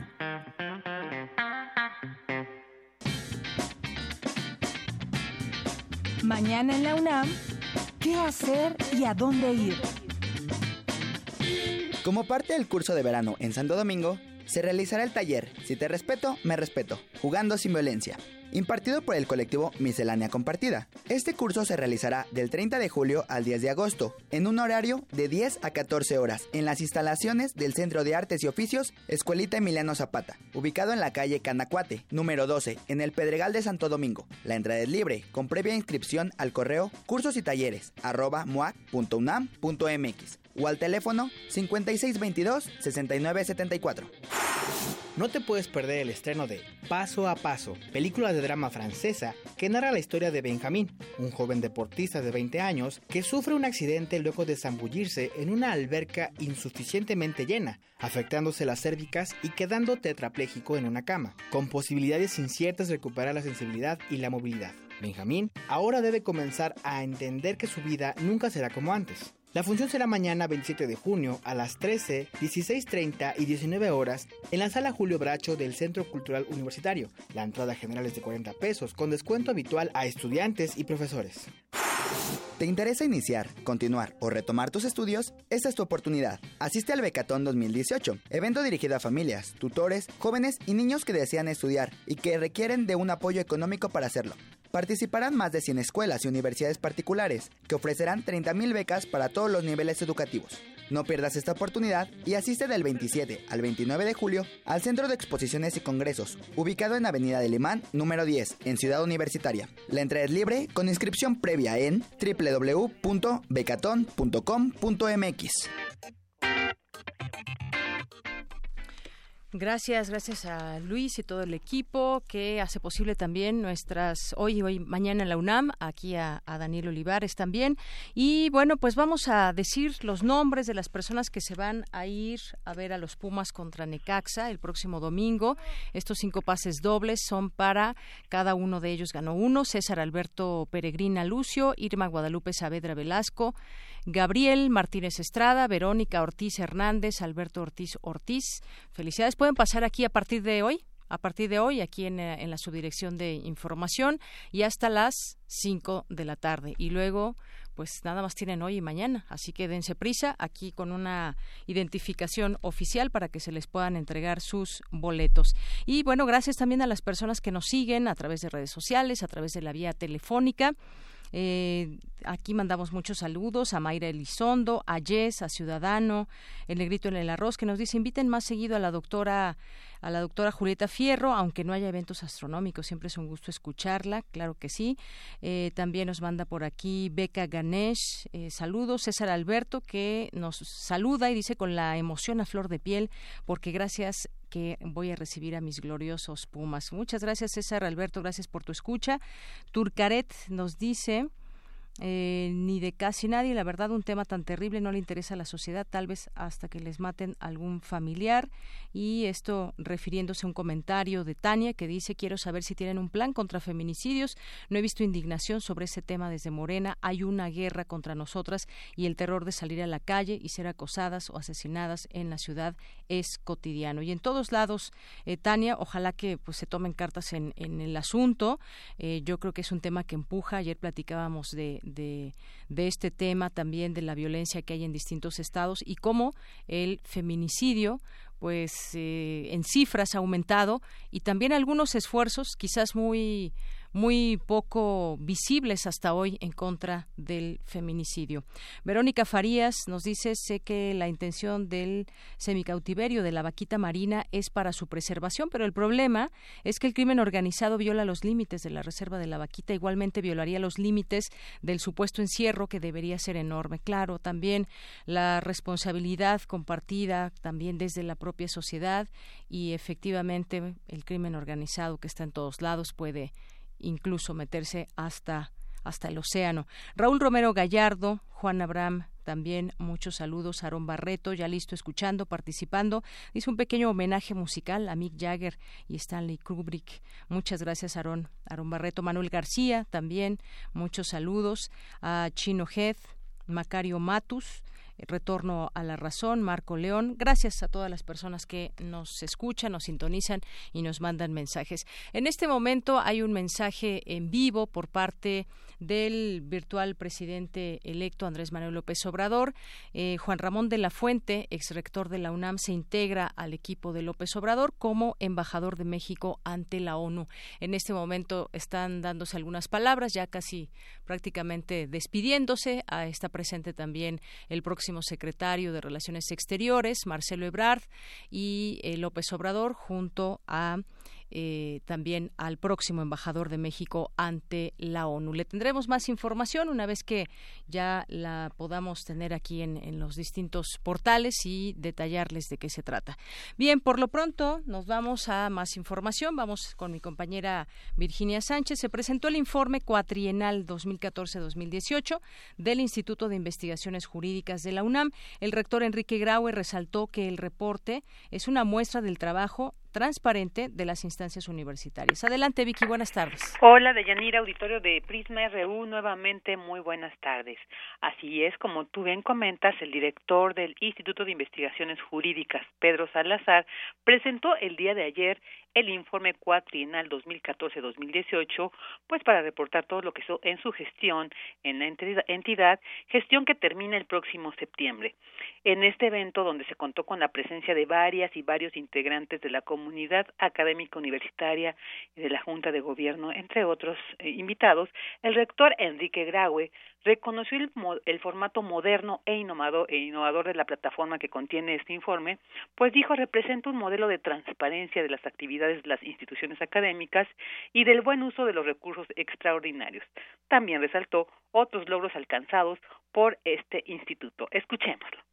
Vale la pena la facilidad con que uno se entera de las acciones que ha tenido el Instituto de Investigaciones Jurídicas, la forma moderna en la que se presenta, esta forma innovadora, que también colabora y abona la transparencia del hecho como se hacen las cosas en nuestras entidades académicas. Hay temas que me gustaría subrayar. Primero, este parcial rejuvenecimiento del instituto en el que se ha empeñado con la contratación de nuevos investigadores y en un tema que desde un principio tocamos el doctor Salazar y yo, la necesidad de la equidad de género, que va viento en popa en este instituto. Hay también un crecimiento en la productividad académica del instituto que vale la pena subrayar. 1.92 artículos por investigadores, creo que una cifra que se ha alcanzado y que se ha hecho muy bien. 10 nuevas líneas de trabajo que aprobó el Consejo interno, habla de la modernidad y la vanguardia que tiene la institución para cumplir con sus funciones académicas. También reconoció el desempeño del grupo de deliberación institucional del instituto, que dijo ha tratado los temas de la agenda nacional, como lo que es el Sistema Nacional de Anticorrupción, la regulación de la marihuana, las iniciativas de la Ley de Seguridad Interior, Seguridad y Democracia. Dijo temas vigentes que deben seguirse independientemente del cambio de gobierno. Por su parte, Pedro Salazar, director del instituto, entre los puntos relevantes que señaló eh, contiene el reporte de su gestión, resaltó precisamente la realización de diversas actividades en torno a temáticas relacionadas con problemáticas sociales como la crisis de seguridad y justicia que dijo tanto lastiman a nuestro país. Escuchémosle. Los índices delictivos y los niveles de impunidad han provocado dolor, sufrimiento e indignación a millones de personas. Por eso, en el instituto hemos dedicado muchos esfuerzos a las temáticas conexas con esa problemática. Seminarios, jornadas, coloquios y obras sobre el sistema penal acusatorio, estudios sobre defensorías públicas, diagnósticos institucionales sobre procuradurías, evaluaciones sobre programas de capacitación de ministerios públicos, elaboración de manuales y talleres para fortalecer la función policial, estudios sobre mecanismos alternativos para solucionar controversias, propuestas de iniciativas legales para unificar mandos policiales y diseño de un modelo nacional de procuración de justicia en coordinación con otras instituciones públicas y académicas son solamente ejemplos de nuestro quehacer para aportar conocimiento y propuestas que nos permitan recuperar la seguridad, la paz y la justicia. Pues este es el reporte sobre este informe cuatrienal 2014-2018 de la gestión de Pedro Salazar frente al Instituto de Investigaciones Jurídicas. Muy bien, Vicky, pues muchísimas gracias por la información. Gracias a ti, buenas tardes. Muy buenas tardes. Vamos a continuar ahora con otra información. Señalan académicos de la UNAM que es necesario invertir más en tecnologías de la información y comunicación para auxiliar la educación superior en México. Cuéntanos, Dulce. Deyanira, muy buenas tardes a ti al auditorio de Prisma RU. Al impartir la conferencia Uso de tecnologías de la información y comunicación en la educación superior en México, Guillermo Rodríguez Avitia, director de Innovación y Desarrollo Tecnológico de la Dirección General de Cómputo y Tecnologías de la Información y Comunicación de la UNAM, señaló que la educación superior en México enfrenta retos de hasta dónde el presupuesto puede alcanzar para integrar las TIC a sus programas de estudio. En general, la brecha es muy grande de, estar en un estado ideal, estamos muy lejos. Inclusive las federales, que somos muy pocas, somos cinco o seis universidades federales, es el, el Politécnico, la UAM, la UNAM, que digamos tienen cierto nivel ¿no? de financiación un poquito más elevado que las otras, aún así si se fijan están muy lejos de estar en su estado ideal. ¿Qué pasa con respecto a Internet para profesores? Si se fijan está igual. Quienes salen más afectados son los sistemas de tecnológicos, universidades tecnológicas y politécnicas y las interculturales. ¿Por qué? Porque a pesar de que hay algunos planteles que están muy bien, hay otros que claramente no están tan favorecidos, ¿no? Estos señalamientos son resultado de un diagnóstico que realizaron investigadores de la UNAM con el objetivo de trabajar hacia una mayor integración de tecnología de la información con miras educativas en las instituciones de educación superior. En servicios de tecnologías de información principales que les brindan, si se fijan, es el principal es Internet, correo electrónico y soporte técnico a profesores y administrativos, ¿no? De ahí nos vamos bajando, pero nunca veo, o, o ya llega a un nivel mínimo, el hablar de algún tipo de soporte, por ejemplo, de cómo utilizar la tecnología en la educación o cómo desarrollar recursos digitales o cómo utilizar un aula virtual. Generalmente son servicios muy básicos de infraestructura los que están recibiendo y normalmente son insuficientes. Deyanira Guillermo Rodríguez añadió que el presupuesto en el área de TIC sigue siendo un problema, así como la calidad en el servicio de conectividad y la actualización de los equipos de cómputo. Es el reporte. Muy buenas tardes. Gracias, Dulce. Muy buenas tardes. Ahora vamos con Cindy Pérez Ramírez. Analizan en la UNAM la relación que existe entre el género y el espacio público. Adelante, Cindy. ¿Qué tal, Deyanira? Muy buenas tardes. Durante la conferencia Espacios Públicos y Violencia, Reflexiones Teóricas y Empíricas, realizada en el Instituto de Investigaciones Sociales de la UNAM, Paula Soto Villagrán, académica de la Universidad Autónoma Metropolitana Iztapalapa, dijo que las mujeres adaptan sus comportamientos para evitar los riesgos en los espacios públicos. Eh, restringen el, el acceso al espacio público, el uso de determinados lugares, el tiempo en el cual se usan esos lugares y por lo tanto hay una relación entre restricción hacia las prácticas de las mujeres que aparece fundamental cuando se piensa el espacio urbano desde una perspectiva de género. En varios estudios y sobre todo en la literatura más criminológica internacional y las, feministas criminólogas han puesto en cuestión que la inseguridad y sobre todo el miedo em, tiene una configuración distinta desde una perspectiva de género, mm, se diferencia, dice, en su extensión, también en su naturaleza, pero también sobre los efectos que tiene sobre la vida de las mujeres hay una idea y es que eh, las mujeres aparecen bajo la lógica de eh, los teóricos y de las, preocupaciones sobre el miedo como un, grupo social paradójico o un grupo social que es contradictorio, porque presentan mayores niveles de temor, pero tienen menores índices de victimización. La investigadora dijo que lo móvil se ve como lo masculino y lo estático como lo femenino. Esta idea de las mujeres ancladas en su casa, en el barrio o a lo más en un, en un área de influencia limitada es una idea eh, súper sostenida dentro de las lógicas dicotómicas que, que refieren a los procesos de movilidad. Por lo tanto, la movilidad se, se, transforma en, esta, en esta discusión en una categoría útil para pensar em, cómo se dan los procesos de miedo a la violencia en determinados contextos urbanos y particularmente en estos que afectan fuertemente el acceso a la ciudad y que tienen que ver con la movilidad y el transporte. ¿Por qué el transporte? Porque se ha considerado neutral, se considera que el transporte y su diseño es de acceso universal, que en realidad no hay diferencias, que todos tienen acceso bajo la lógica de eh, pagar un boleto. Sin embargo, la verdad es que lo que ha hecho es eh, esta idea de neutralidad solo escondido, más bien que se ha pensado el sistema de transporte para un, un, sujeto abstracto que en la práctica es un sujeto masculino, que un trabajador de clase media-baja, que es el que ocupa el transporte público fundamentalmente, y que lo que ha hecho es, em, es invisibilizar a las mujeres trabajadoras, a las mujeres estudiantes, a las mujeres en otras condiciones sociales. De nueve de cada diez mujeres ha sido víctima de algún tipo de acoso sexual en el espacio público del transporte. Sin duda, Deyanira, es necesario analizar los distintos aspectos sociales a través del género. Es el reporte que tenemos. Muy buenas tardes. Gracias, Cindy. Buenas tardes. Relatamos al mundo. Relatamos al mundo. Continuamos dos de la tarde con 23 minutos y bueno, este calorón que sentimos tiene una razón de ser que han escuchado hablar de la, de la canícula cuánto dura, qué es.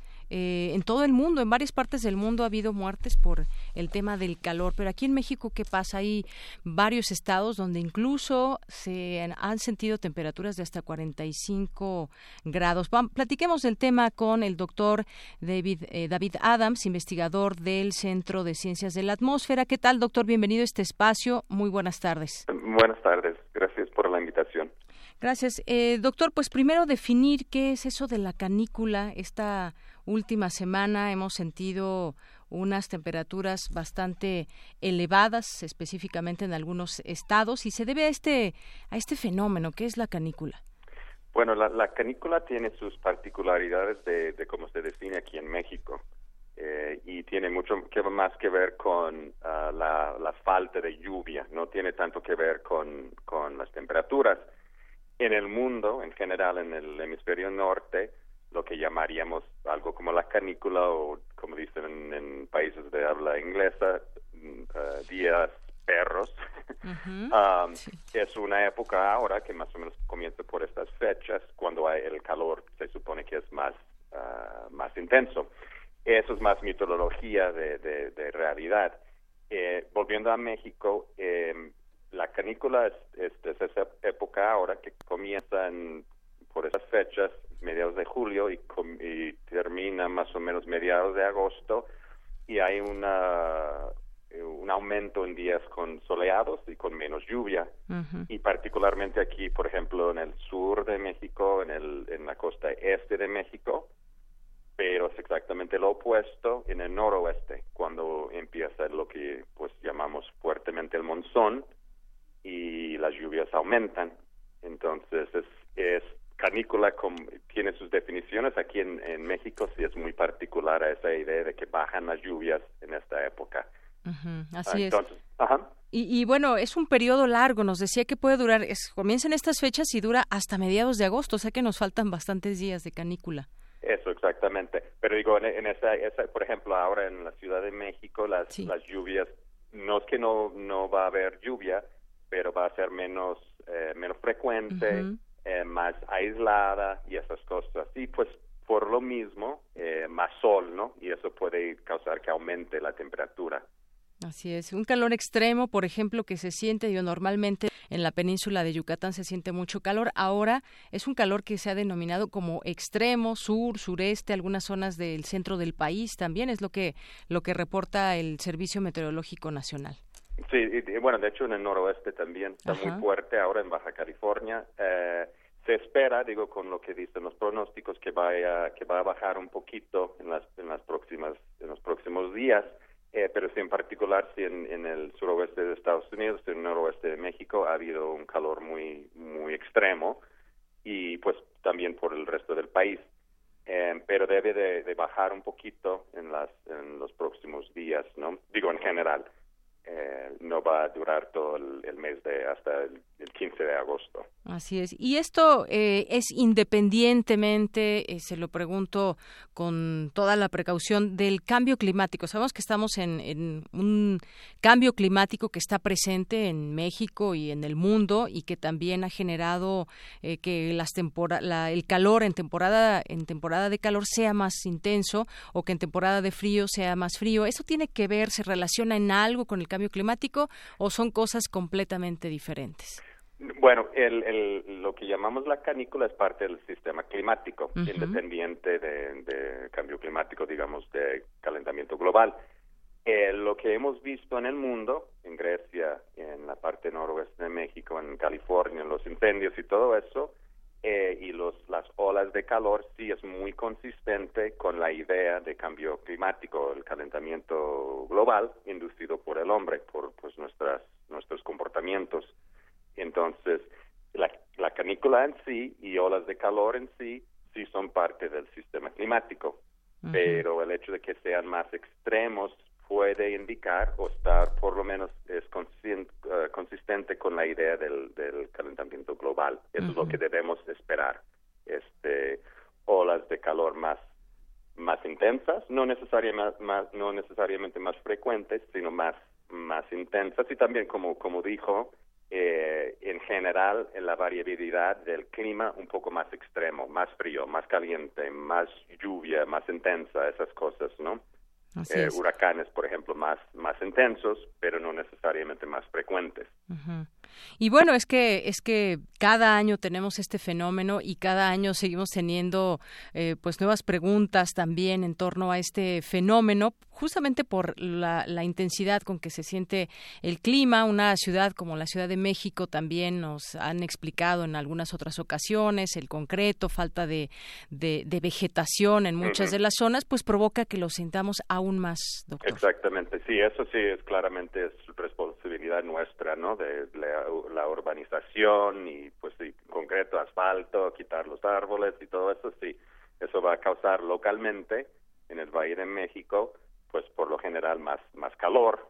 Y entonces con más vegetación menos asfalto y todo eso sí se baja se bajaría el, el calor en sí. Entonces es otra acción del hombre eh, no necesariamente directamente ligada al cambio climático pero así localmente sí se cambia el clima no el, el clima urbano de la Ciudad de México Claro, claro. ¿Cómo se, planean las ciudades, por ejemplo, a largo plazo, teniendo en cuenta, pues, lo que pasa también en el en el medio ambiente? Eso quizás nos ha faltado más como como ciudad ver hacia hacia dónde queremos ir como como ciudad. En este caso, la Ciudad de México, que tiene pues muchas cosas buenas, pero también vemos que en vez de plantar más árboles, de pronto pues se talan árboles y eso no no es nada bueno para para las ciudades. Así que bueno, tenemos este tema. Estamos en plena canícula.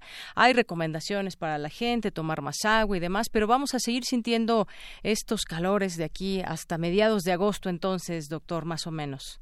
Sí, sí, por lo general, eh, estadísticamente es lo que debemos de esperar. Un poco menos de lluvia aquí localmente en la Ciudad de México, días más asoleados como hoy, pues, pero ya vienen las nubes, ¿no? Sí. Y las temperaturas más más altas en general aquí localmente.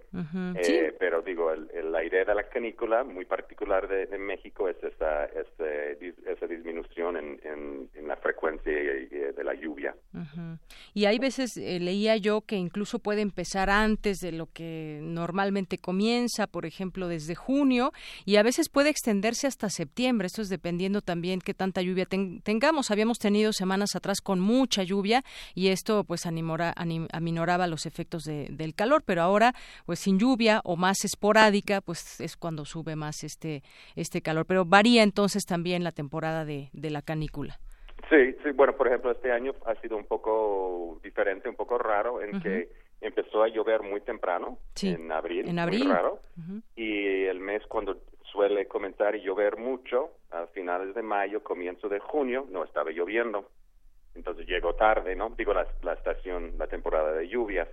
Eso no, no se le no se le llamaría canícula necesariamente, es, es parte de la variabilidad natural de, pues, de la temporada de lluvias.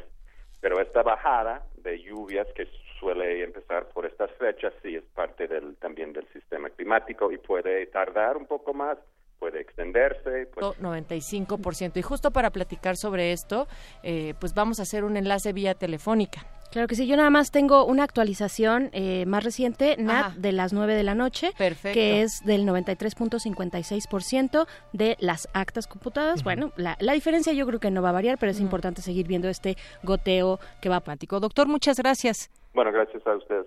Hasta luego. Hasta luego. Muy buenas tardes al doctor David Adams, investigador del Centro de Ciencias de la Atmósfera. ¿Y dónde pegará más la, la, canícula?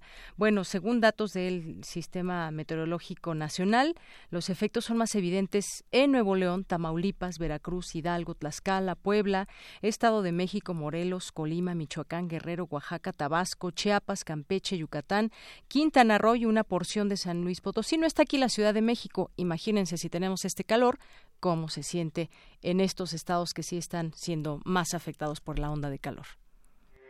Porque tu opinión es importante, síguenos en nuestras redes sociales, en Facebook como Prisma RU y en Twitter como arroba PrismaRU. Queremos escuchar tu voz. Nuestro teléfono en cabina es 55 36 43 39. Bien, seguimos aquí en ahora en otra plática. Vamos a, conversar con el maestro Peña Guerrero, académico de la Facultad de Ciencias Políticas y Sociales de la UNAM. Aquí me faltó su nombre, ¿cómo se llama el doctor? Bueno, doctor, ¿cómo está? Muy buenas tardes. ¿Qué tal, Dayanira? ¿Cómo está? Muy bien, muchas gracias. Pues aquí leyendo distintas informaciones eh, en torno a lo que puede venir como cambios para en la nueva administración, algunas ideas que se están dando a conocer y qué tanto tendrían impacto, como el caso de eh, pues eh, la reducción de prerrogativas por parte de eh, de los partidos políticos que reciban menos, casi quizás la mitad. ¿Cómo ve usted esto? ¿Les afectaría, no les afectaría o ante qué estamos, doctor? Bueno, yo creo que es una demanda social de ya de varios años, sí, el ajuste que se debía de hacer a los gastos que, que, se erogan para los partidos políticos y fundamentalmente en los años de campaña que se incrementan de manera exorbitante. Creo que la iniciativa de, de Morena este, para reducir a la mitad el financiamiento a partidos políticos es algo que la que la sociedad está demandando desde hace tiempo y que es urgente que ya se, se, se empiece a abordar este tema y ahora con las condiciones de cambio que vienen para, para, para el país, parece que esta, esta idea y esta, esta iniciativa está adquiriendo este forma y yo creo que sí va a proceder y, es algo que estamos esperando todos. Algo que estamos, sí, sí, doctor, continúe. No, yo creo que es una es una medida porque si si hacemos una revisión integral de lo que este año se erogó tanto por, por el gasto anual que se da a los partidos como el año electoral además eh, de lo que se destinó también como ingreso para la este el gasto de los eh, para los estados sí eh, aunque se habla en, el, las cifras de 6.778 millones de pesos que aprobó el instituto. Nada que se haya dado en un ambiente de paz porque había también sido caracterizada por ser siempre la resistencia. Relativa paz. Bueno sí, relativa paz, este, millones de, de, pesos. Hablamos de cifras que a veces son muy difíciles de, de, dimensionar y los ciudadanos como que se quedan en ascuas. Realmente se está gastando tanto dinero este, y eso nos cuesta la democracia en México. Es, es, es algo alarmante realmente. Y bueno, pues prácticamente el tema va articulado al tema de la lo que ha generado esto, pues una gran corrupción política y el problema de la rendición, eh, la, de rendición de cuentas de una terrible opacidad, ¿no? Exacto. Hasta el reconocimiento de los resultados sin mayor violencia generalizada, que sea violencia local y que puede que responda a otros factores no propiamente políticos. Eh, fuerte, porque no podemos, no tenemos una fórmula mágica para terminar con la corrupción. Sin embargo, eh, pues sí, la mayoría queremos que se termine con la corrupción o no somos parte de esa cadena, la rechazamos, pero hay mucha gente que sí. Eh, también hablando de, dinero, mucho de ese dinero ni siquiera se reporta a los propios presidentes de los partidos, se lanza este dinero para ocupar, tiene ahí distintas disposiciones en los estatutos, dirá a qué se debe destinar o tal o cual dinero, pero no tenemos esa posibilidad de conocer hasta el último momento, el último peso que se utiliza, en qué se gasta. Eh, y bueno, hoy leía, por ejemplo, a la presidenta nacional de Morena, decía, si legisladores quieren seguro médico privado, tendrán que pagarlo de su dieta. A veces uno se pregunta, y seguimos hablando de dinero, aunque ya me fui para otro tema, eh, los legisladores tienen un sueldo bastante, bastante grande, bueno, eh, y bueno, por otra parte, se les da un extra en otros, otro tipo de gastos, además del salario. Y entonces eh, no sabemos por qué se, o quién o cómo se da esta, esta situación para que se haya tenido estas características del salario, además de otras prerrogativas, seguro médico, automóvil, teléfono y demás. Y es así como como nos preguntamos si realmente eh, todo este dinero va a buen puerto o no y ya sabemos pues de legisladores que se gastan el dinero en cosas que no tienen que ver con su labor legislativa.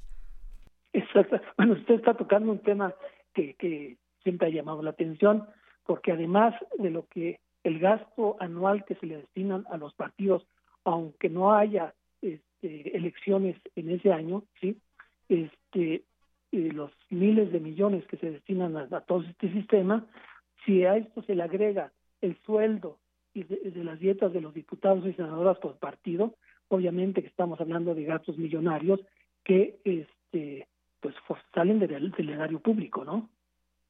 Claro, y eso si lo comparamos también, eh, maestro, con los salarios que tienen, pues ya no digamos en otros lugares, ahí en el mismo Senado hay gente que tiene otro tipo de, de, contrato que ni siquiera tiene un seguro médico eh, público, no tiene ISTE, no tiene seguro, por ende no tiene la posibilidad de tener un ahorro o tener, eh, pues sí, un afore o un ahorro para el futuro, un crédito, por ejemplo muchísimos, no sé si millones, pero muchos, muchos miles de trabajadores están de esta manera y entonces de pronto vemos si 200, 300 mil, 400 mil pesos eh, son salarios justos.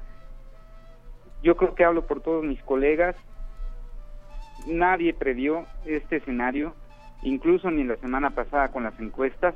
Tende bajar salarios. Sí, sí, le voy a platicar una anécdota. Sí en el 2004 hubo una, una reunión en Guadalajara, la reunión birregional Unión Europea, América Latina y el Caribe, ¿sí? Y tuve oportunidad de platicar con algunos parlamentarios europeos y ellos me, decían de manera directa, están México está solicitando esquemas de cooperación con la Unión Europea, ¿sí? Para este, atender situaciones eh, de la pobreza extrema en México. Pero como parlamentario europeo nosotros ganamos mucho menos que cualquier diputado o senador mexicano, ¿sí? Con todo el, el, sueldo integrado y lo que reciben los parlamentarios mexicanos, pues están muy por arriba de un parlamentario europeo. Eso, es algo que nos dejó pensando, ¿no? nos deja pensando a todos, maestro. Ajá. ¿Cómo, cómo es posible? yo creo que esta medida es necesaria, es urgente, que se debe de tomar ya de manera muy seria, pues es la tercera vez que que se propone en el Congreso reducir las prerrogativas de los partidos por Morena. Y yo creo que como le digo las condiciones están cambiando y yo creo que sí va a ser uno de los asuntos inmediatos que se deben de abordar porque la sociedad está esperando este tipo de respuestas integrales para los problemas que se ha venido generando en términos de, de las expectativas del gasto de los partidos y que en su momento, bueno, tuvieron alguna razón de ser en los 90 del siglo pasado, pero prácticamente la estructura de estas prerrogativas, como bien señala usted, prácticamente ya deben ser revisadas con, con, detalle, porque ya las condiciones también cambiaron en el, en el país, ¿no? Bien, pues bueno, eso está todavía en planes, todavía no es eh, no es un hecho, lo iremos viendo. También hay, pues, quienes consideran que esto no, eh, pues, no implicaría un gran ahorro para las finanzas. Muchos otros creemos que puede ayudar, por lo menos, en algunas cosas que se requieren más que tener este estos salarios tan elevados, pero cosas que seguiremos discutiendo y seguiremos viendo porque van a ser, no, no recuerdo ahorita cuánto es el número de personas que ganan más que el presidente, pero hay varios, incluso en esta administración que gana 270 mil pesos el, el presidente. Salió por ahí una nota que eh, los titulares de la Sedena o de la eh, de otras secretarías ganaban incluso más que el presidente. Vamos a ver ya en los hechos cómo, cómo reditúa también todos estos ahorros, en la seguridad, muchas cosas que se están gastando. Lo vemos quizás desde fuera y pensamos que es mucho, pero pues bueno, ya lo tendremos que ir eh, conociendo. Desde dentro dirán, bueno, se necesita seguridad, se necesita eh, que si trabajas en la administración pública, pues tengas muchas cosas porque la labor es muy importante de un legislador, por ejemplo, y sí, efectivamente es muy importante porque están haciendo desde ahí las leyes que le, eh, que le convienen al país y bueno, pues así más o menos está todo este asunto. A seguir platicando, maestro. ¿Cómo no? Claro que sí. Es una cuestión, hay que darle seguimiento, pero yo creo que vamos, vamos, estas iniciativas van por, buen camino, ¿no? Muy bien. Bueno, pues por lo pronto muchísimas gracias, maestro Roberto. No, muchas gracias, mucho gusto. Hasta luego, muy buenas tardes. Adiós, muy buenas tardes. Bye, chao. Hasta luego, el maestro Roberto Peña Guerrero, académico de la Facultad de Ciencias Políticas y Sociales de la UNAM. Y que ahora lo platicamos muy quizás por encima. ¿Esto qué implica? ¿Cuánto ahorro? Han salido ahí distintas cifras, pero ya en los hechos, incluso han dicho, bueno, pues mucha gente va a renunciar, ya se va a ir a la, iniciativa eh, privada porque no le va a redituar el tema de estar dentro de eh, de la nómina del gobierno. Yo creo que muchos, créanme, mucha gente querría con mucha preparación estar dentro de la administración pública de manera completamente honesta, trabajando y ganando menos de lo que actualmente ganan muchos funcionarios. Y si no, pues pregúntele a quien conozca que pueda tener esa oportunidad, yo creo que se podría aprovechar y pues bueno, vayamos caminando quizás hacia allá. Relatamos al mundo. Relatamos al mundo. Porque tu opinión es importante, síguenos en nuestras redes sociales, en Facebook como Prisma RU y en Twitter como arroba PrismaRU. Dos de la tarde con 43 minutos y hay un mensaje que grabó para la Deutsche Welle, este medio alemán, José Mujica, el ex eh, presidente de Uruguay, envió un mensaje a Andrés Manuel López Obrador, lo describe como un luchador que fracasó en otros intentos y que ahora tiene ante sí la posibilidad, muchas posibilidades, entre ellas de enfrentarse al presidente de Estados Unidos, ahí en esta colaboración que hace para este medio alemán. El expresidente envió un mensaje de apoyo a México al presidente, eh, virtual presidente Andrés Manuel López Obrador, habló de la guerra comercial de Estados Unidos y le dejó mucha suerte a los mexicanos. Vamos a escuchar lo que dijo el expresidente de Uruguay. Un luchador que fracasó en varios intentos acaba de conquistar la presidencia, pero uno se pregunta, ¿cuánta voluntad tendrás que tener y cuánta compañía en el gigantesco desafío que México tiene por delante cuando su poderoso vecino determinante, entre otras cosas, ha desatado una guerra comercial, tal vez hasta con el mundo, cuyas consecuencias hoy ni siquiera podemos entrever los resultados negativos que tendrá para la humanidad. En ese frente está México y tendrá que tener habilidad, suerte, México, y contigo la suerte de nuestra América. Bien, pues ahí parte de este mensaje que duró en total unos tres minutos y medio, ese mensaje que manda a México y al virtual presidente de México, Andrés Manuel López Obrador. Nos vamos ahora a la información internacional. Internacional RU. Los incendios forestales en Grecia, que siguen fuera de control, han dejado 85 personas muertas y más de 170 heridos. Además, las autoridades reportaron mil casas y 300 automóviles destruidos. Habla CIA, del ministro de Obras Públicas. Pintamos las casas con spray amarillo o verde. Verde para las casas que tienen poco o ningún daño. Amarillo para las que tienen daño medio o significativo.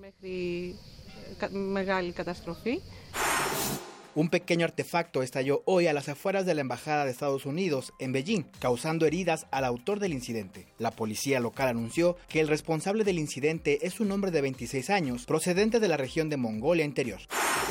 El presidente de Venezuela, Nicolás Maduro, anunció la entrada en vigencia de una reforma monetaria que contempla la eliminación de cinco ceros al Bolívar, parte de los esfuerzos de su gobierno para combatir la inflación y la escasez de billetes. Habla Nicolás Maduro, presidente de Venezuela. Va a arrancar el próximo 20 de agosto de manera definitiva con la circulación y emisión del nuevo Bolívar soberano y la reducción de cinco ceros a la moneda venezolana.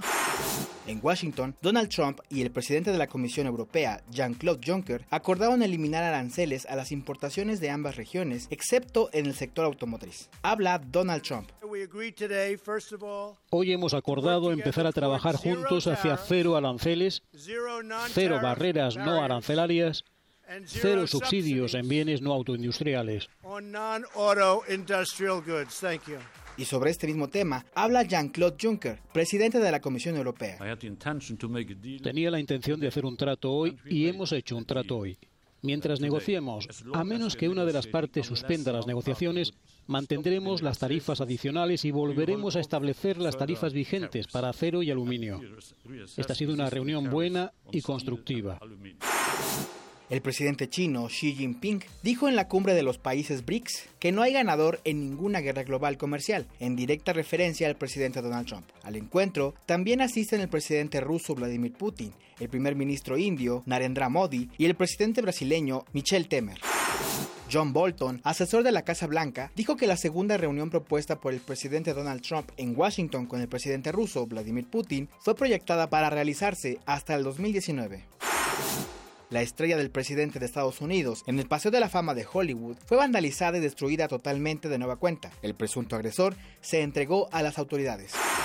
Este jueves expira el plazo fijado por un juez para que el gobierno de Estados Unidos reunifique a 2.551 niños mayores de 5 años de edad con sus padres, de quienes fueron separados entre abril y junio al cruzar la frontera desde México. Hasta el momento, 1.187 han sido reunificados el Estado Islámico perpetró de manera coordinada una serie de ataques suicidas, considerados los más mortíferos de los últimos meses. Al momento, se reportan más de 220 muertos entre civiles y combatientes. El debate parlamentario sobre la legalización del aborto en Argentina entró en su recta final en medio de las presiones eclesiásticas para su rechazo y el activismo del movimiento feminista a favor de su aprobación. Con la identificación de nueve víctimas más, se elevó a 147 el número de muertos por la erupción del volcán de fuego de Guatemala el pasado 3 de junio. 131 personas están desaparecidas en Laos tras el derrumbe de una represa que sumergió por completo dos aldeas. Hasta ahora se reportan 26 muertos. Científicos italianos que colaboran para la Agencia Espacial Europea descubrieron un gran lago de agua líquida bajo el hielo de Marte, con lo que aumenta la expectativa para encontrar vida en este planeta.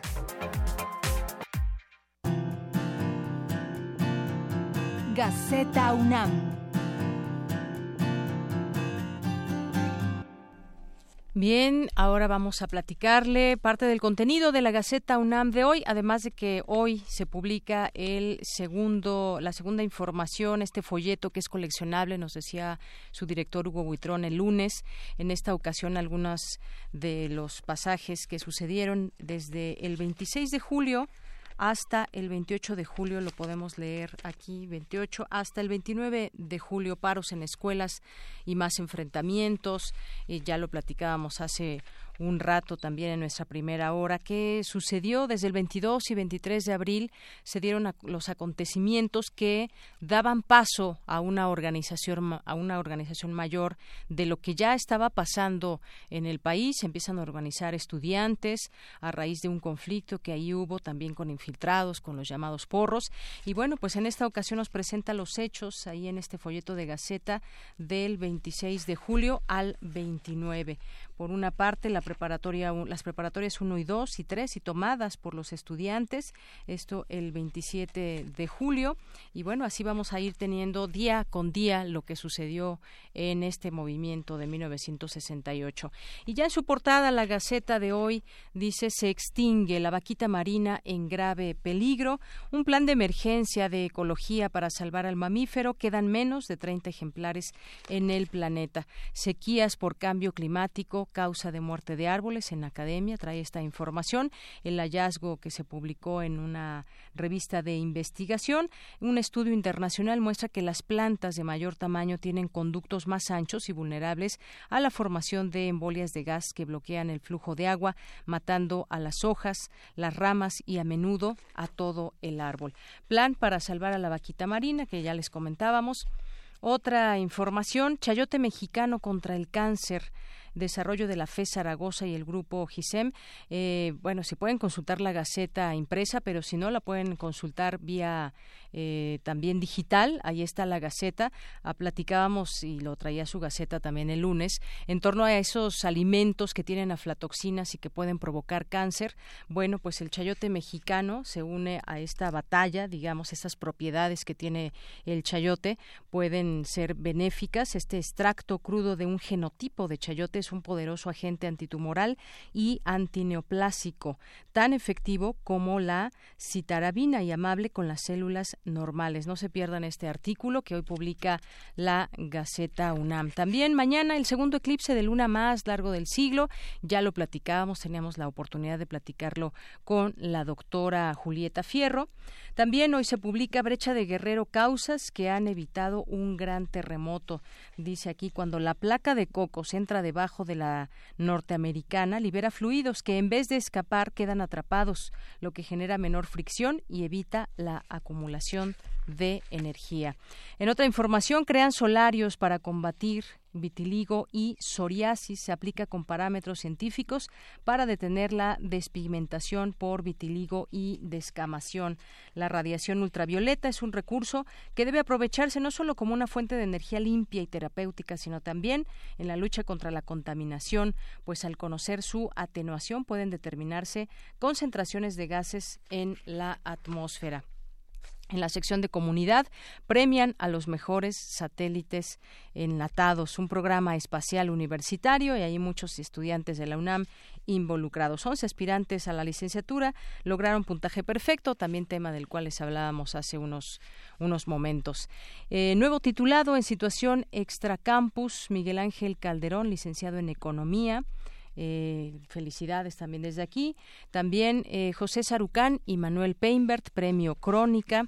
Hay un suplemento hoy que incluye la Gaceta, un suplemento CCH, seguimiento de la aplicación de los programas de estudio actualizados. Para que los programas de estudio puedan hacerse realidad en el aula, se debe partir del interés y entusiasmo de los maestros, porque son quienes los estructuran y aplican. Es parte de lo que contiene este eh, también esta información del CCH, este suplemento, Lecciones del Movimiento a la Sociedad Moderna. En Gobierno, hoy la Gaceta dice jurídicas, importante en la agenda nacional, cuarto informe de Pedro Salazar Ugarte.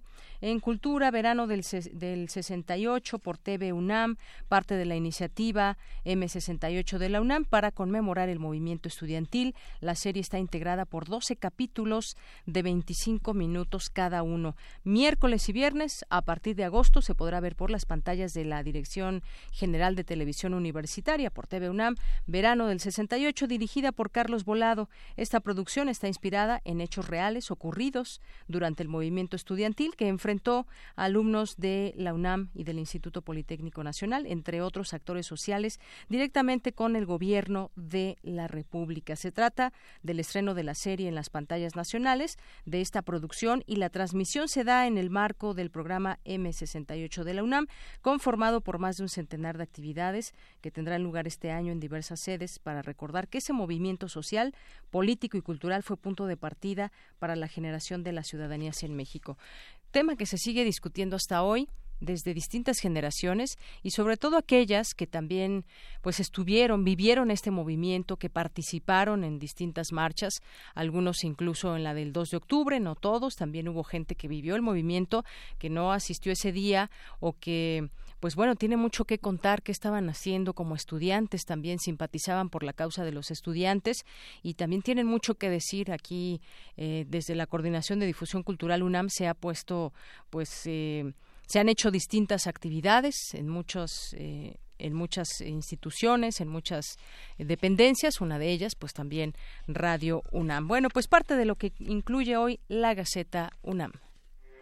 Porque tu opinión es importante, síguenos en nuestras redes sociales, en Facebook como Prisma RU y en Twitter como arroba PrismaRU. Queremos escuchar tu voz. Nuestro teléfono en cabina es 55 36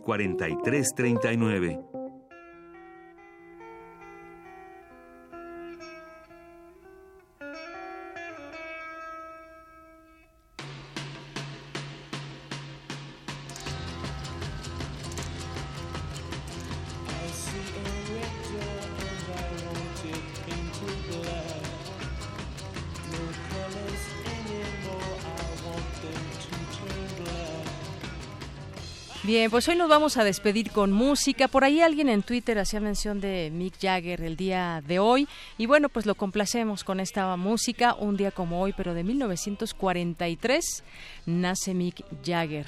Sir Michael Philip Jagger, conocido así como Mick Jagger. Escuchamos esta canción Painted Black. ¿Cuántos años tiene Rodrigo? 75 años, 75 años y sigue más vigente que nunca, con mucha energía, a sus 75 años. Y tuvo un hijo hace poco, ¿no? Tuvo un hijo hace poco. Sí, sí, sí. Y bueno, pues con esto nos despedimos. Mick Jagger forma parte de esta banda de Rolling Stones. Seguramente a muchos les gusta esta y muchas otras canciones que nos tienen que ofrecer el día de hoy. Bueno, que nos tienen que ofrecer el día de hoy porque les hacemos este homenaje. Hoy solamente una canción aquí en Prisma. Con esta nos despedimos. Gracias por su atención, gracias a todo el equipo. Soy de Yanira Morán. Lo espero mañana en punto de la una. Buenas tardes.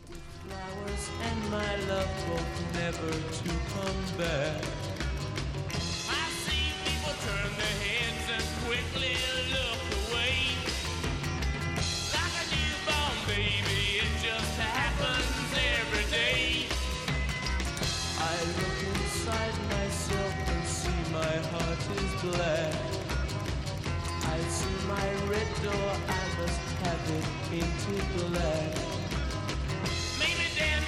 Away and to face the facts. It's not easy facing up when your whole world is black. No more will my green turn a deeper blue. I could not foresee this thing happening to you.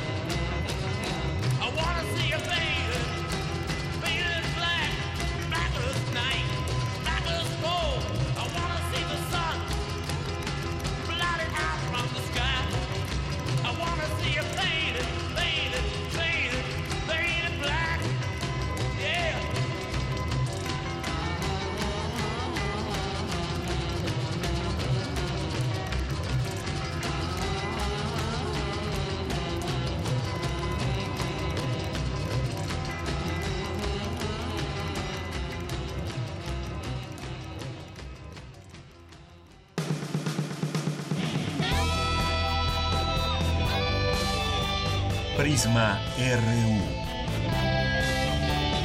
Relatamos al mundo.